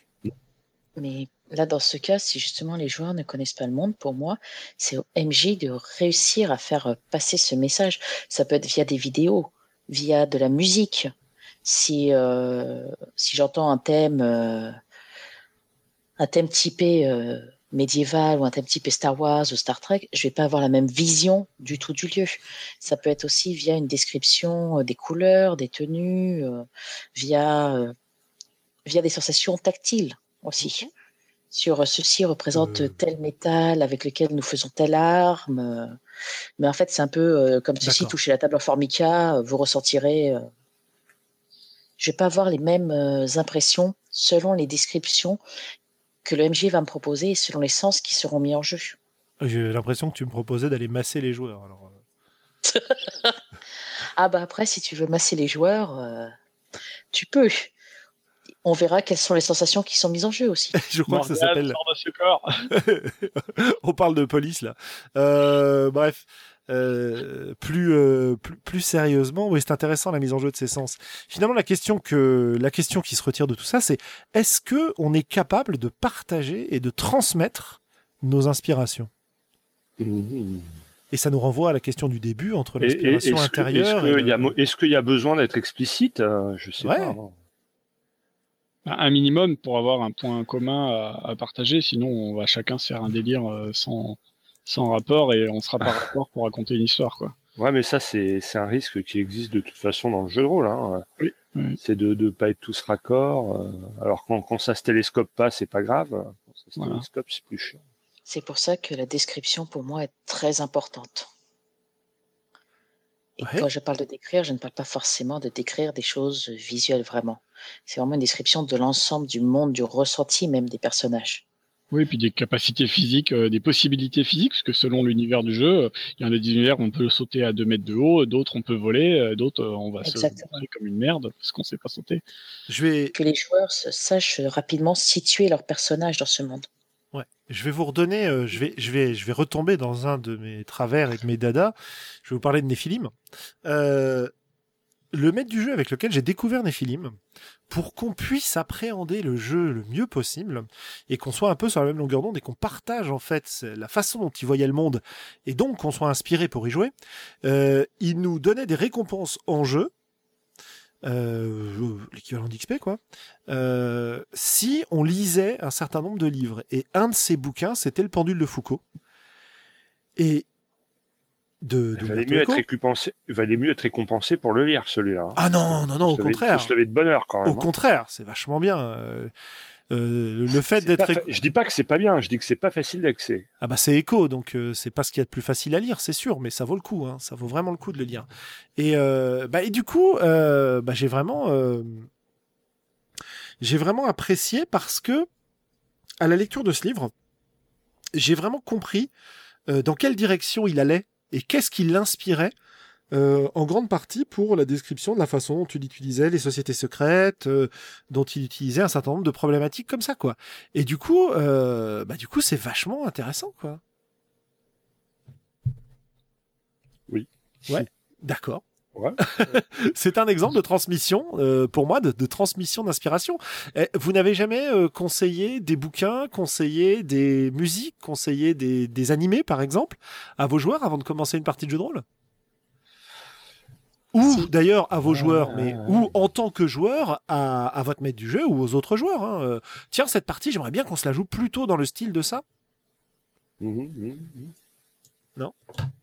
Oui, ou mon perso, euh, et- il est plutôt comme tel personnage de tel animé ou de tel, euh, tel support. Euh, si vous le regardez, vous comprendrez tout de suite ce que je suis en train de jouer, quoi. Mais du coup, ça, ça va à l'encontre de ce qu'on disait au départ, euh, dis-moi, Benoît. C'est-à-dire, Bah, du fait de jouer un cliché, c'est pas intéressant. euh. pas forcément un cliché, mais euh, euh, si tu connais la source d'inspiration, comme tu disais, des fois tu trouves ça rigolo de retrouver la source d'inspiration de, de, de quelque chose que tu as créé. Enfin bon, si c'est par accord, tant pis. Ah mais euh, non, mais il n'y a pas besoin que ce soit raccord. C'est, c'est, je te pose la question pour clarifier un peu, quoi. Parce que moi, c'est l'idée que j'avais en tête au départ quand je parlais de l'utilité des clichés. Euh, et effectivement, l'argument de dire que euh, on perd l'originalité, on, on, on tombe dans la caricature plus que le cliché, euh, devient euh, finalement peu intéressant. Euh, Ouais, mais bon, là on parle juste d'une source d'inspiration, ça Ouais. t'empêchera pas de personnaliser ensuite à partir de cette base qui, qui, qui sera connue des autres, quoi. euh, Le- cliché, c'est un point d'arrivée, si tu veux. Enfin, c'est un point de départ, c'est pas un point d'arrivée, justement. D'accord, ok. C'est-à-dire que ça te permet de poser rapidement des éléments que tout le monde va pouvoir percevoir de manière assez claire. Et, et après, euh, peut-être que tu auras le temps euh, de la jouer plus subtile euh, par la suite, quoi. Mais au départ, au départ, ça te permet de typer rapidement et de tenir un propos assez rapide que tout le monde cerne bien, sans être obligé de, passer euh, 10 000 ans à faire le point ou à expliquer des trucs. On peut peut-être parler d'archétype plutôt que de cliché pour certaines situations où le cliché Oui, a un, oui. un sens négatif, euh, alors que l'archétype, c'est la structure qui permet d'être construite très très vite. Et, Ouais. et- et dessus, on va personnaliser. On- n'a pas besoin d'en parler des heures non plus. hein. C'était juste pour, euh, pour euh, refaire le lien. Et c'est important aussi quand on est avec des joueurs ou qu'on est en tant que joueur d'avoir vraiment l'imaginaire commun. Parce que ça, c'est la visualisation du lieu ou autre, c'est quelque chose de très important. Ce que disait euh, Cal dans le chat, c'est que Olivier Cara et les Forges Affichantes disaient que maintenant, on a pu apparaître parce qu'on a atteint une masse critique de culture partagée de l'imaginaire. Que le jeu de rôle a pu apparaître pour ça. oui. Oui. Ouais. Et euh, je me suis rendu compte récemment que quand quelqu'un me dit je ne connais pas Star Wars, je me suis retrouvée euh, Un peu conne. totalement. C'est euh, une de mes joueuses non voyantes n'avait jamais euh, Vu guillemets, Star Wars. regardé Ah. Star Wars. Donc euh, bon bah elle a regardé Star Wars, enfin plutôt écouté Star Wars, mais oh, comme ça au moins même si elle n'avait pas le visuel, euh, elle avait euh, la voix de Yoda, la- les Dark Vador, le, le thème musical. euh, La il y référence avait moi une, une base euh, de référence. Parce que pour jouer avec euh, des personnes non-voyantes, pour m'être lancé sur de la SF avec eux, euh, autant sur du médiéval, c'est possible de toucher des breaks médiévales, c'est possible de toucher un château, de visiter un château, d'avoir des sensations liées au passé. Par contre, euh, aller toucher une station euh, futuriste, aller toucher un sabre laser, euh, vous, vous me dites comment vous le faites. Parce que je suis intéressée. Bah, moi, j'ai essayé, j'ai perdu deux doigts. Ça brûle. Ah oui, non, c'est donc c'est c'est euh, avoir une vraiment une base, surtout sur de la science-fiction. Je pense que c'est vraiment euh, Ce serait d'ailleurs euh, très très intéressant de discuter avec, avec ces joueurs, puisqu'on a bien mis en évidence que pour nous, une bonne partie de nos inspirations étaient visuelles. Et de voir, enfin de discuter avec eux pour savoir que où est-ce qu'ils trouvent leur inspiration? Est-ce qu'il y a un transfert direct de ce que nous on est on a en visuel vers le vers l'auditif? Est-ce que enfin, voilà quoi, comment ils se comment Bah. ils s'en sortent dans les parties quand ils ont eux des éléments à, à créer? Euh, pas comment ils s'en sortent parce que euh, pour enfin je, je tu me tu me confirmeras mais je pense qu'ils s'en sortent aussi bien que n'importe qui. Mais plutôt Ah euh, quel biais ils utilisent tu vois? Quel quel canaux ils utilisent pour transmettre leurs inspirations? Bah, pour avoir discuté parce que euh, lorsque je me suis retrouvée face à devoir faire des descriptions, lorsque j'ai décrit que la salle a des murs jaunes et des colonnes rouges par exemple, euh, ça fait ah zut, je donne des couleurs à des personnes qui sont non voyantes de naissance. Ouais. Mais en fait, ils- eux, ils m'ont expliqué qu'ils faisaient souvent des, as- euh, des associations avec d'autres sens. On leur a dit que la banane, c'était jaune, donc pour eux, c'était euh, banane et fraise. D'accord. C'était des associations sensorielles euh, ou autres qui peut nous nous sentir capillotractés, Bah mais c'est juste euh, la fraise est rouge, la banane est jaune. Et, euh, ou alors c'est tel bruit, ou alors c'est le gris, c'est le bruit de la pluie. euh. Ouais. Mais c'est c'est vrai que euh, c'est pas parce qu'ils n'ont pas la même perception que- que nous qu'ils n'ont pas une perception de, de ce concept-là. Ah, bien sûr, bien sûr. Ah, totalement. C'est euh, ça, absolument. Ah, c'est c'est assez- c'est c'est- c'est vraiment. euh, Je trouve ça vraiment passionnant. Euh, Concernant l'inspiration. Revenons à nos moutons. Euh, ouais, ouais, revenons. à- Bah, ça, ça en fait partie. hein. Revenons un petit peu à nos moutons. Euh, on a vu d'où elle venait, comment on pouvait l'utiliser. On a même quelques exemples très intéressants de ce point de vue-là. On a vu qu'il pouvait être parfois utile d'essayer de la transmettre. On a évoqué deux, trois exemples de, de la façon dont on pouvait fonctionner. Euh, le dernier point que, que j'aimerais aborder, c'est un point vraiment pratique. euh, que face auquel je me retrouve en fait confronté très très souvent, euh, notamment quand je pense aux, aux coups de cœur et coups de gueule qu'on va pas tarder à aborder. Mhm. L'inspiration, c'est quelque chose qui est assez, pour moi en tout cas, quelque chose qui est assez fugitif. C'est-à-dire, je vais être face à tel ou tel élément, et je vais, euh, euh, ça va me déclencher euh, l'envie de l'utiliser, euh, une envie très très euh, très très puissante de l'utiliser. Je me dis ah ouais, ce serait super cool de faire un personnage comme ça. Ce serait super cool que ce personnage dans son passé y ait ça de cette manière. Je vais pouvoir euh, euh, évoquer telle ou telle chose. Euh, ah, ce- j'ai cet événement dont je me souviens que j'avais adoré. J'aimerais bien le faire ressortir en jeu et m'en servir d'une manière ou d'une autre. Mais mais mais mais le cerveau aidant, malheureusement, j'oublie beaucoup. Et du coup, je me sens très inspiré à un moment donné. Et lorsque la partie arrive, euh, bah, j'ai complètement zappé, quoi. Est-ce que c'est quelque chose pour lequel vous avez un remède? Bah, il faut noter. Ouais. Si tu oublies, il faut noter et il faut relire ses notes euh, avant la partie. Hein, euh, Uh-huh. Pour pas oublier. Moi, je pense que pour pas oublier, il faut prendre des notes. D'accord, ça marche? C'est un peu le, Le- le le- conseil évident, hein, on Voilà. L'autre solution, c'est de pas de pas passer trop de temps entre les, de pas laisser trop de temps entre les parties, tu vois. Ouais, C'est-à-dire de, de pas perdre le fil. hein. Ouais, mais quand on fait des parties différentes, quand on fait des choses, ouais, noter, ça, me paraît, ouais, euh, ouais.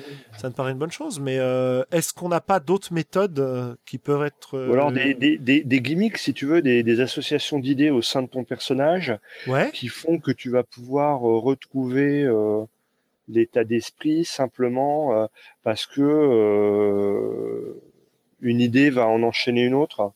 On en revient Ouais, un moi, petit peu à, à ce que disait Xavier, euh, ce que disait Benoît, pardon, sur le la mise en condition au début de la partie, quoi.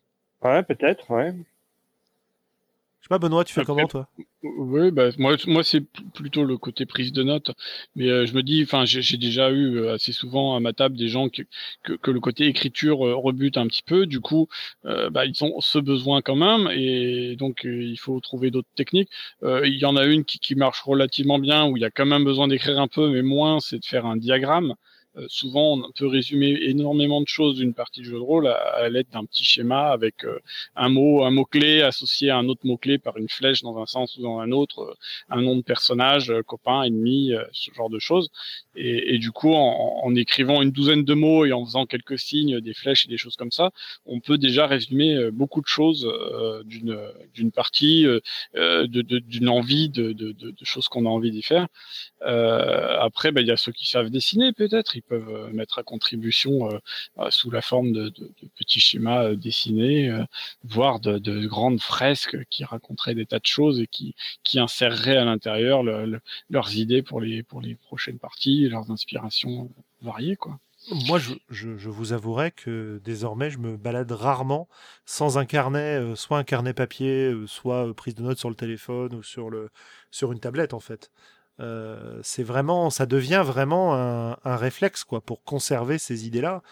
euh, que ce soit des idées euh, liées à Mmh. des, à des émotions, à des sensations, euh, à des moments particuliers, à des personnages, à des, des consommations d'œuvres, etc.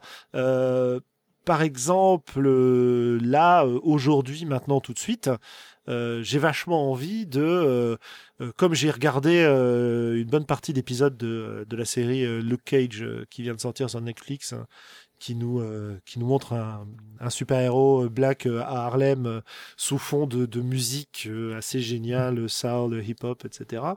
euh, jazz, euh, ça me donne vachement envie de jouer un, perso dans ce, enfin de jouer un perso ou de faire intervenir un PNJ ou du, de réutiliser une ambiance qui ressemble à ça quoi. Et, et, et ça, pour l'instant, je l'ai vu ce week-end, donc c'est assez présent. Mais euh, je pense que je vais euh, me prendre deux trois notes pour m'y faire penser dans les trucs que j'ai envie d'utiliser dans les prochaines parties quoi. Euh, dans les prochaines parties que je maîtrise, pour lesquelles l'univers s'y prête, euh, je pense à, à jeudi si on joue euh, Xavier. Euh, vous Ouais. étonnez pas si vous rencontrez des PNJ qui vont être dans cette Des blagues inspiration là qui, quoi. complètement Ouais, des grands blagues hyper balèzes et hyper classe quoi. Ouais, ouais. Moi, moi, je te dis, quand j'ai un truc que je trouve génial ou une inspiration, euh, dans le dans l'exaltation du moment, j'ai toujours l'illusion de croire que je ne l'oublierai jamais. Ouais. Et dans la réalité, je l'oublie presque toujours. euh, et donc, j'ai beau détester noter, euh, eh bien, c'est la seule solution que j'ai trouvée. Ou alors, il faut que j'arrive à me remettre dans le même état d'esprit qui était propre à cette exaltation initiale. euh. Ouais, mais tu vas pas reboire autant quoi. ouais, non, mais voilà.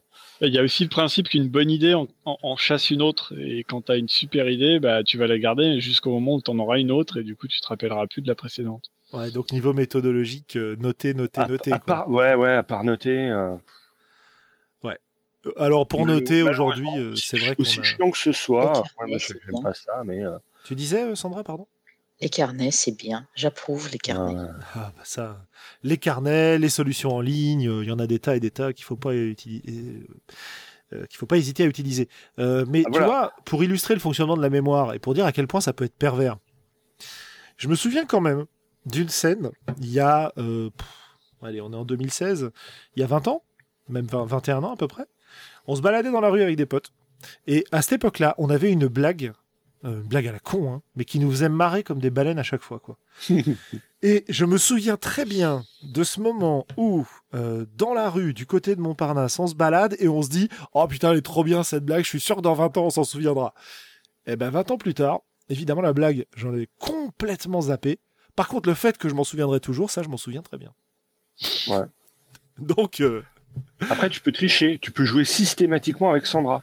Comme Ah bah ça, oui, non, mais ça, Sandra, ça elle bien, note ouais. tout, euh, et t'as pas toi-même à noter, tu vois. Ça, c'est la, méthode feignant de je prends des notes, quoi. Alors, il y a, il y a un phénomène qui est intéressant de ce point de vue-là quand même, euh, c'est que régulièrement, euh, comme Sandra nous fait des résumés, ou quand quelqu'un fait des résumés à la table, pour moi, ça me réactive ma mémoire de ce moment-là. Et par conséquent, ça fait ressurgir euh, les Tout le idées, les envies et les inspirations que j'avais de, de, de la partie en question. Donc c'est plutôt pas mal de ce point de vue-là. Euh, maintenant, maintenant, euh, est-ce qu'on a encore des choses à dire sur l'inspiration, sur nos inspirations? Est-ce que vous avez des sources d'inspiration un peu originales que vous voudriez citer, des choses qui vous ont vraiment marqué et qui vous euh, qui vous poursuivent à travers votre pratique du jeu de rôle? Bah, moi, moi qui gueule tout le temps contre le fluff, euh, il faut bien noter que le fluff dans, dans un jeu de rôle, il, il est quand même là pour proposer euh, une, une source d'inspiration au départ, je pense. Ouais. Ouais, ouais, ouais, ouais, c'est intéressant, ouais. Tu vois, je, je pense notamment à l'univers de, de Warhammer 40 000, euh, qui est un des rares univers où le, le fluff euh, me fait délirer. Euh, bah c'est c'est une- un postulat, quoi. C'est une situation de départ et, et c'est ce qui va euh, inspirer ou pas les gens. euh. Ok. voilà. Ok, ok. Euh, bah moi, mon, mon dernier point euh, vis-à-vis de l'inspiration, c'est de, de parler de l'inspiration propre au jeu de rôle lui-même et interne au jeu de rôle. Euh, et c'est notamment mon utilisation de, bah, des scénarios publiés aujourd'hui, quoi. Ouais. Aujourd'hui, les scénarios publiés, quand je les lis, bah, c'est une source d'inspiration pour créer mes propres scénarios. Euh, voir, ça peut être une source, ça m'est arrivé au moins une fois, ça peut être une inspiration pour, euh, pour euh, gérer le comportement d'un perso ou pour euh, les manigances d'un personnage que je jouais dans une partie, tu vois. Ouais. Donc, Moi, moi, je pense que voilà, lire des scénarios, faire jouer des scénarios tels quels, moi, je crois plus aux scénarios. hein, ça, ça bouffe la gentilité des gens. ouais, on a envie de finir, etc. J'aime pas du tout, mais comme c'est une bonne source d'inspiration, mais c'est une bonne source d'inspiration au même titre qu'un bon roman ou qu'un bon film ou euh, pour moi, c'est moins fort comme source d'inspiration qu'un bon roman ou qu'un bon film, mais ça a Ah. l'avantage d'être dans un format qui est tout de suite adapté au jeu Facilement, euh, et facile. facilement exploitable, tu veux dire. Ouais. Ouais, c'est du prédigéré, quoi. Euh, Mhm. C'est du prédigéré dans le sens où j'ai pas besoin d'analyser l'intrigue pour la comprendre et, et la réutiliser ou l'adapter, si tu veux. Euh, Ouais. Elle est, elle est déjà découpée pour que qu'elle puisse m'être accessible. Tu vois? Euh, Oui, oui. Et c'est condensé en termes d'information aussi. Euh, bon, ça, je sais que c'est ma pratique aujourd'hui d'utiliser ces supports-là comme inspiration. Euh, je sais pas si c'est la même chose pour Benoît, par exemple, qui écrit pas mal lui de son côté. Euh, ouais, en fait, j'écris, euh, j'écris souvent a posteriori en fait. D'accord mes campagnes, je les, je les complète après avoir fait jouer un groupe de jeu Uh-huh. pour euh, éventuellement le groupe suivant avoir, euh, avoir plus de matière. Ou même, euh, ça reprend la logique de la prise de notes, puisque en gros, le fait de, de mettre au propre une, une campagne euh, après partie euh, me permet de, de, d'enchaîner la suite de cette campagne. euh, donc, euh, parce que je suis dans les optiques de, d'enchaîner des campagnes. Hein.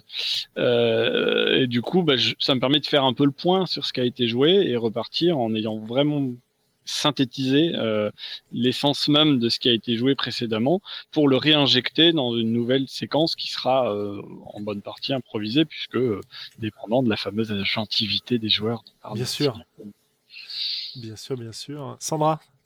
Bah, moi, je pensais sur les, les- les inspirations originelles. J'ai une amie qui a déjà eu la mode en inspiration. Bon, d'un côté, elle est couturière, mais on était sur un jeu de rôle historique et euh, une- un doublet lui avait plu en velours. Donc, elle a basé tout son personnage sur le personnage qu'elle allait porter ce doublet en velours. Et pour ma part, ça a été l'histoire. Donc, euh, surtout les batailles. Parce que bon, je sais pas pourquoi, mais j'aime bien ça. Donc, euh, c'est. euh, Baston. j'ai eu un personnage inspiré d'une bataille euh, en me disant que c'était. euh, S'il avait été sur cette bataille, quel aurait été son état d'esprit ou autre. euh, D'accord. Ah, c'est intéressant ça.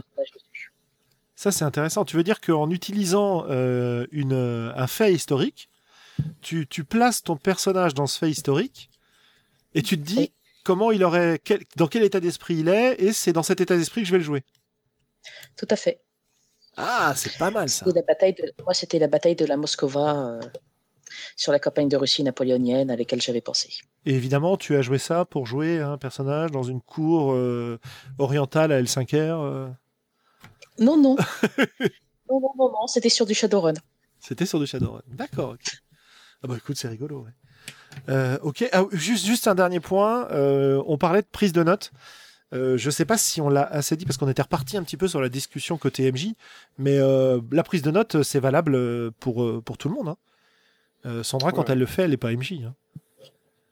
Euh, Après, ce qui est rigolo sur la, la prise de notes, euh, c'est que les joueurs ont tendance à prendre les notes du point de vue de leur personnage.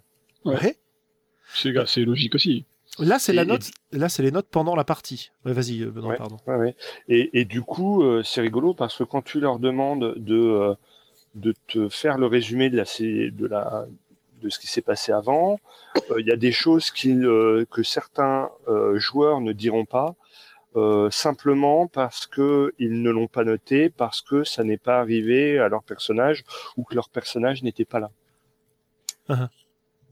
Moi, j'ai un, joueur qui faisait ça notamment. Il, il, il prenait plein de notes, il nous faisait des super euh, comptes rendus de, de parties.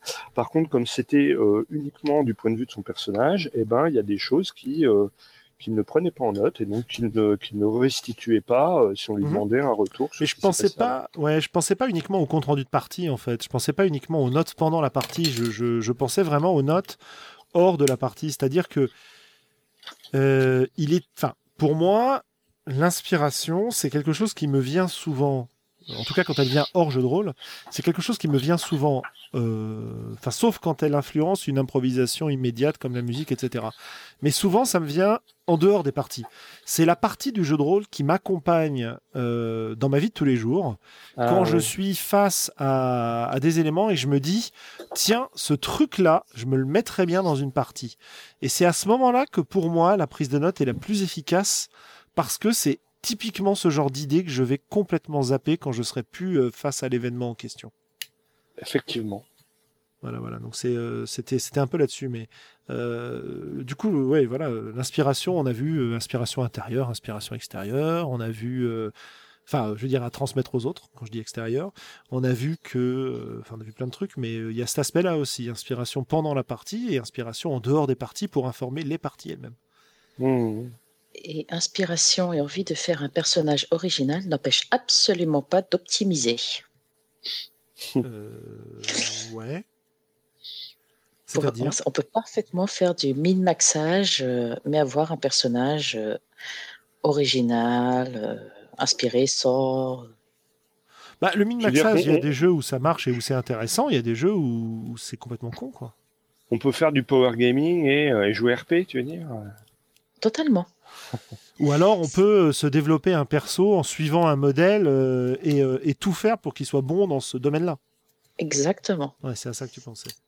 Tout à fait. C'est vraiment, c'est ça que je veux dire par inspiration optimisée.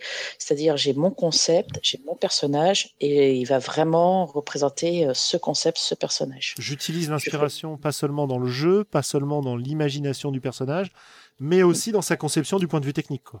Tout à fait. Je l'utilise de manière mécanique également. D'accord. Voilà, attention à, à- à utiliser à ceux qui utilisent l'excuse de, de, de l'inspiration euh, pour euh, quémander auprès du meneur de jeu des, des avantages supplémentaires. Mais euh, je voulais vraiment jouer un ninja. Voilà. Mais c'est d'ailleurs, tu fais bien d'en parler, c'est la meilleure excuse du gros Bill de t'expliquer que ouais, mais s'il a pas la boule de feu à 15 milliards de points de dégâts, euh, franchement. C'est parce qu'il a été élevé par un grand mage euh, quand il Voilà, et, et surtout si tu lui donnes pas, ça va Roleplay, ruiner en fait. complètement le concept du perso. euh, C'est une boule de feu roleplay. voilà, Ok. c'est une boule de feu. rôle. Eh ben écoute, on pourrait en discuter des heures de, de, de cette boule de feu roleplay. Je pense qu'on va s'arrêter là pour, euh, pour la discussion du soir. On y est déjà depuis un moment et je pense qu'on tourne un peu en rond. Euh, peut-être depuis un moment, peut-être pas. Euh, en tout cas, passons à la suite, passons à nos, nos coups de cœur et coups de gueule. Si vous en avez, euh, c'est le moment de vous lâcher, d'encenser ce qui vous plaît, de, de descendre, de râler sur ce qui vous plaît pas euh, dans votre vie, dans le jeu de rôle, dans, dans l'univers, etc., etc. Qui veut commencer? Au hasard Sandra, bien sûr. Sandra? C'est gentil. Euh, bah, moi, mon dernier coup de gueule qui m'a valu un débat assez euh, enflammé avec quelques personnes, c'est la petite phrase De toute manière, le fait historique n'existe pas, l'histoire est écrite par les vainqueurs. Où je ne suis absolument pas d'accord avec ceci, puisque c'est pas. euh, pour moi, ce n'est pas l'histoire qu'elle est écrite par les vainqueurs, puisque l'histoire n'est pas une science exacte, mais euh, c'est euh, un point de vue qui est plus mis en, en, en, écla- en éclairage et on devrait avoir que la vision euh, des vainqueurs. Des Or, on a aussi la, vision des personnes qui étaient de l'autre côté de l'histoire. Est-ce que c'est celle qu'on met en avant ou autre? Non, mais de toute manière, de tous les côtés, il y a de la falsification de l'histoire et on, met, on évite de mettre les bassesses qu'on a eues de son côté, du côté des vainqueurs, en éclairage. C'est il faut attendre souvent plusieurs années et, et que les gens qui participent au fait ou que leur, même leurs descendants soient décédés pour pouvoir tenter de donner une histoire euh, beaucoup plus neutre si les si les documents de l'époque s'y prêtent encore. Donc l'histoire a été écrite par les vainqueurs, c'est vraiment une phrase qui me donne de l'urticaire assez violemment. Ça, c'était mon coup de gueule. Très bien. Et, et mon coup de cœur, c'est bientôt les Utopiales, j'ai hâte d'y être. Cool. c'est pas mal. Xavier, puisque tu parles. Alors moi j'ai un ouais cette semaine euh, je suis fort en coup de cœur et en coup de gueule, c'est-à-dire que j'ai j'ai presque pensé mon truc. Waouh Euh, alors j'ai un coup de gueule, hein. j'ai je suis complètement scotché sur un jeu vidéo qui s'appelle euh, Warhammer 40 000 Eternal Crusade Uh-huh. et euh, ce jeu m'éclate. Et c'est rigolo parce que on peut voir plein de critiques sur le, le net qui sont très négatives à son encontre principalement parce que quand il a été développé, euh, le, développement a été très long, euh, les, développeurs avaient promis pas mal de choses. Finalement, le jeu livré ne ressemble pas du tout à, à ce qui avait été promis au départ. Et donc, euh, il y, a, tout un tas de, rageux qui, qui ne voient pas la, la, subtilité de la chose et l'intérêt du jeu tel qu'il est aujourd'hui parce qu'ils attendaient autre chose. Et euh, voilà, moi j'ai un peu tendance à, enfin du mal à jouer à autre chose que ça en ce moment. Euh, ça me passera sûrement, mais pour l'instant c'est vraiment le, le truc qui me transcende. Donc ça c'était mon coup de cœur et mon coup de gueule. Il concerne euh, Arcane Asylum qui nous promet la, la traduction de Houses of the Blooded depuis fort longtemps déjà, qui nous explique que ça y est, euh, c'est dans les soutes, c'est bouclé, euh, ça va bientôt sortir. Et on voit euh, Arcane Asylum euh, proposer d'autres traductions. et ne pas et, et, on attend toujours Houses of the Blooded, c'est-à-dire les lignées de sang en français et, et voilà, ça c'est pas un coup de cœur méchant, hein, j'aime bien Arcane Asylum, mais mais voilà, je, c'est le coup de cœur du, du, du, mec qui est passionné et, euh, et qui en a marre d'attendre, euh, alors qu'il sent qu'on y est presque, quoi. Ouais, surtout autant que ça avait été quand même promis il y a un bon moment, parce que je crois qu'on en parle depuis quasiment le début du podcast. Ouais, ouais, ouais, ouais. ouais. Euh, ça s'appelle Les lignées de sang en français. Euh, je sais pas du tout où ça en est. Je sais qu'à une époque, on avait été très, très, Bah, très il- brièvement en contact. Et qu'il nous avait proposé, euh, voilà, euh, si vous voulez en parler, est-ce que vous avez besoin de trucs Que j'avais répondu et que zéro nouvelle depuis. Donc j'ai un peu lâché l'affaire, je dois avouer. Ils doivent avoir autre chose à foutre, il n'y a pas de souci.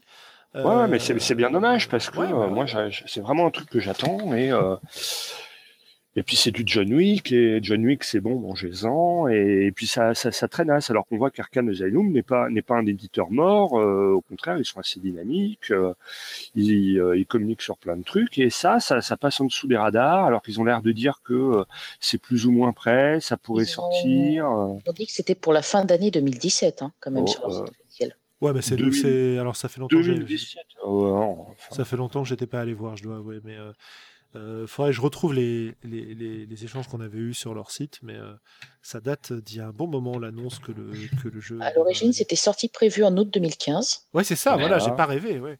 Voilà. Ensuite, après, la dernière nouvelle qu'ils ont mis, c'est nous préparons actuellement la version française pour la fin d'année 2017. D'accord. Bon, bah 2017, écoutez. euh, hein, moi je- j'en étais, euh, tu vois, euh, je pensais que c'était 2000, euh, 2016. Quoi. Bon, de toute façon, je vais te dire, moi, ça fait longtemps Enfin, que bon, je les bref. attends plus. euh, les feuilles de perso, je les ai traduits moi-même, euh, voilà.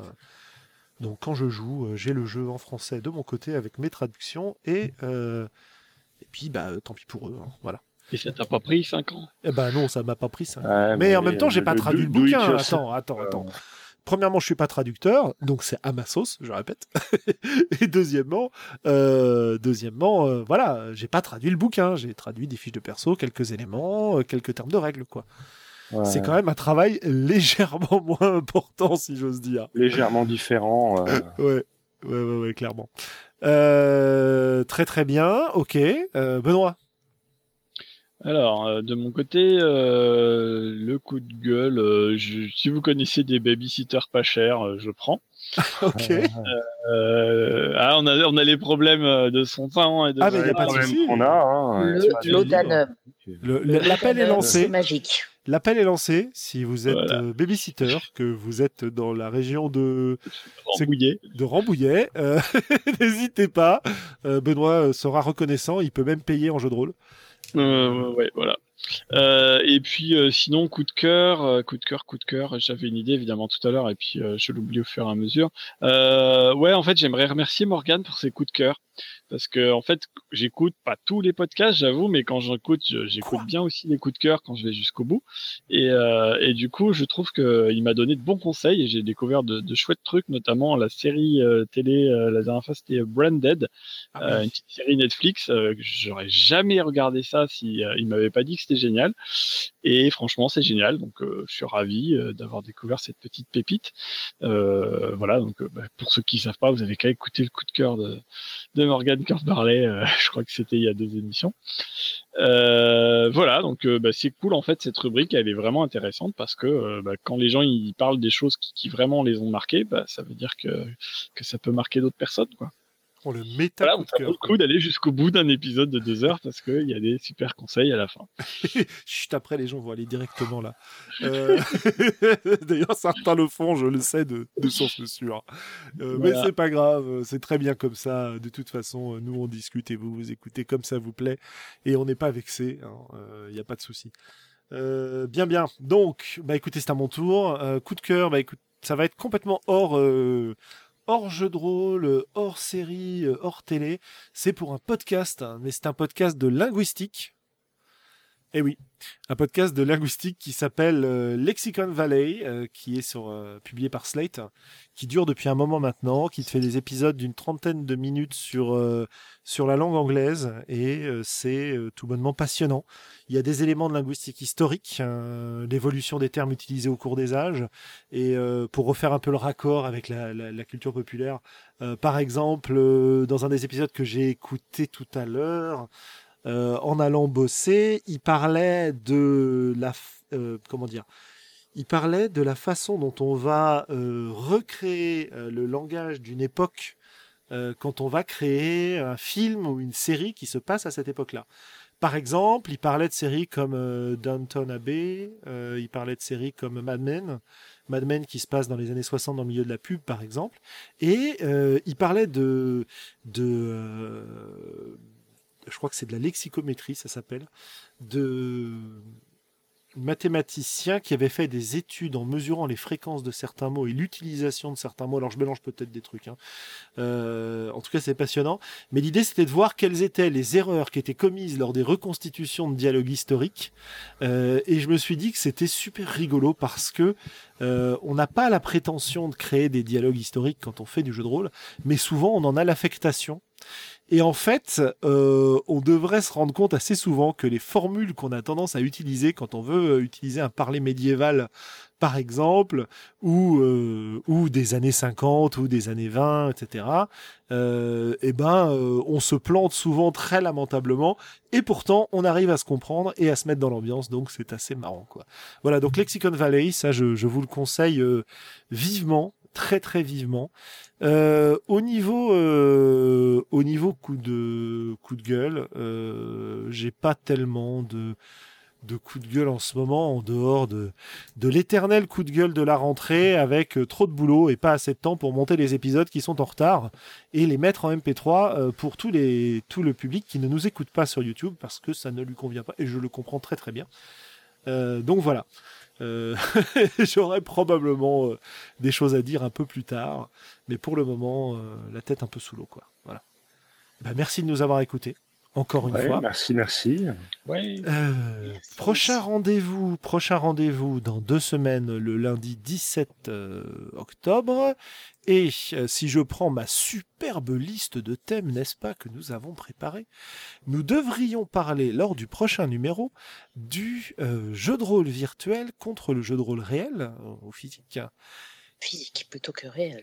Oui, c'est pareil. Euh, comment est-ce que, euh, enfin, je veux dire, je, me- je me comprends très bien. évidemment que jeu de rôle réel, ça veut rien dire. Euh, Ouais, virtuel, c'est cool. voilà, la formule est bien, même si ça veut rien dire. Et l'idée, c'est de voir comment notre façon de jouer euh, va changer quand on est en virtuel par rapport à la façon dont on est quand on est autour d'une vraie table. Parce que on a déjà pas mal parlé ici et dans d'autres dans d'autres podcasts du jeu de rôle virtuel. Euh, et il se trouve que euh, on a maintenant suffisamment de recul et accumulé suffisamment de parties sur les différents médias pour avoir une opinion à ce sujet et s'être rendu compte de certains comportements qui sont différents autour d'une table de jeu et pour des rendus de partie qui peuvent être très différents entre le virtuel et le réel. Euh, enfin, ou entre le rituel et le, le virtuel et le physique. Voilà, voilà. Merci encore. À dans deux semaines. Et fin du direct. Wouh Ouh. Attendez, attendez, il nous écoute encore. Ah bon Oh, Mince. faut se joie.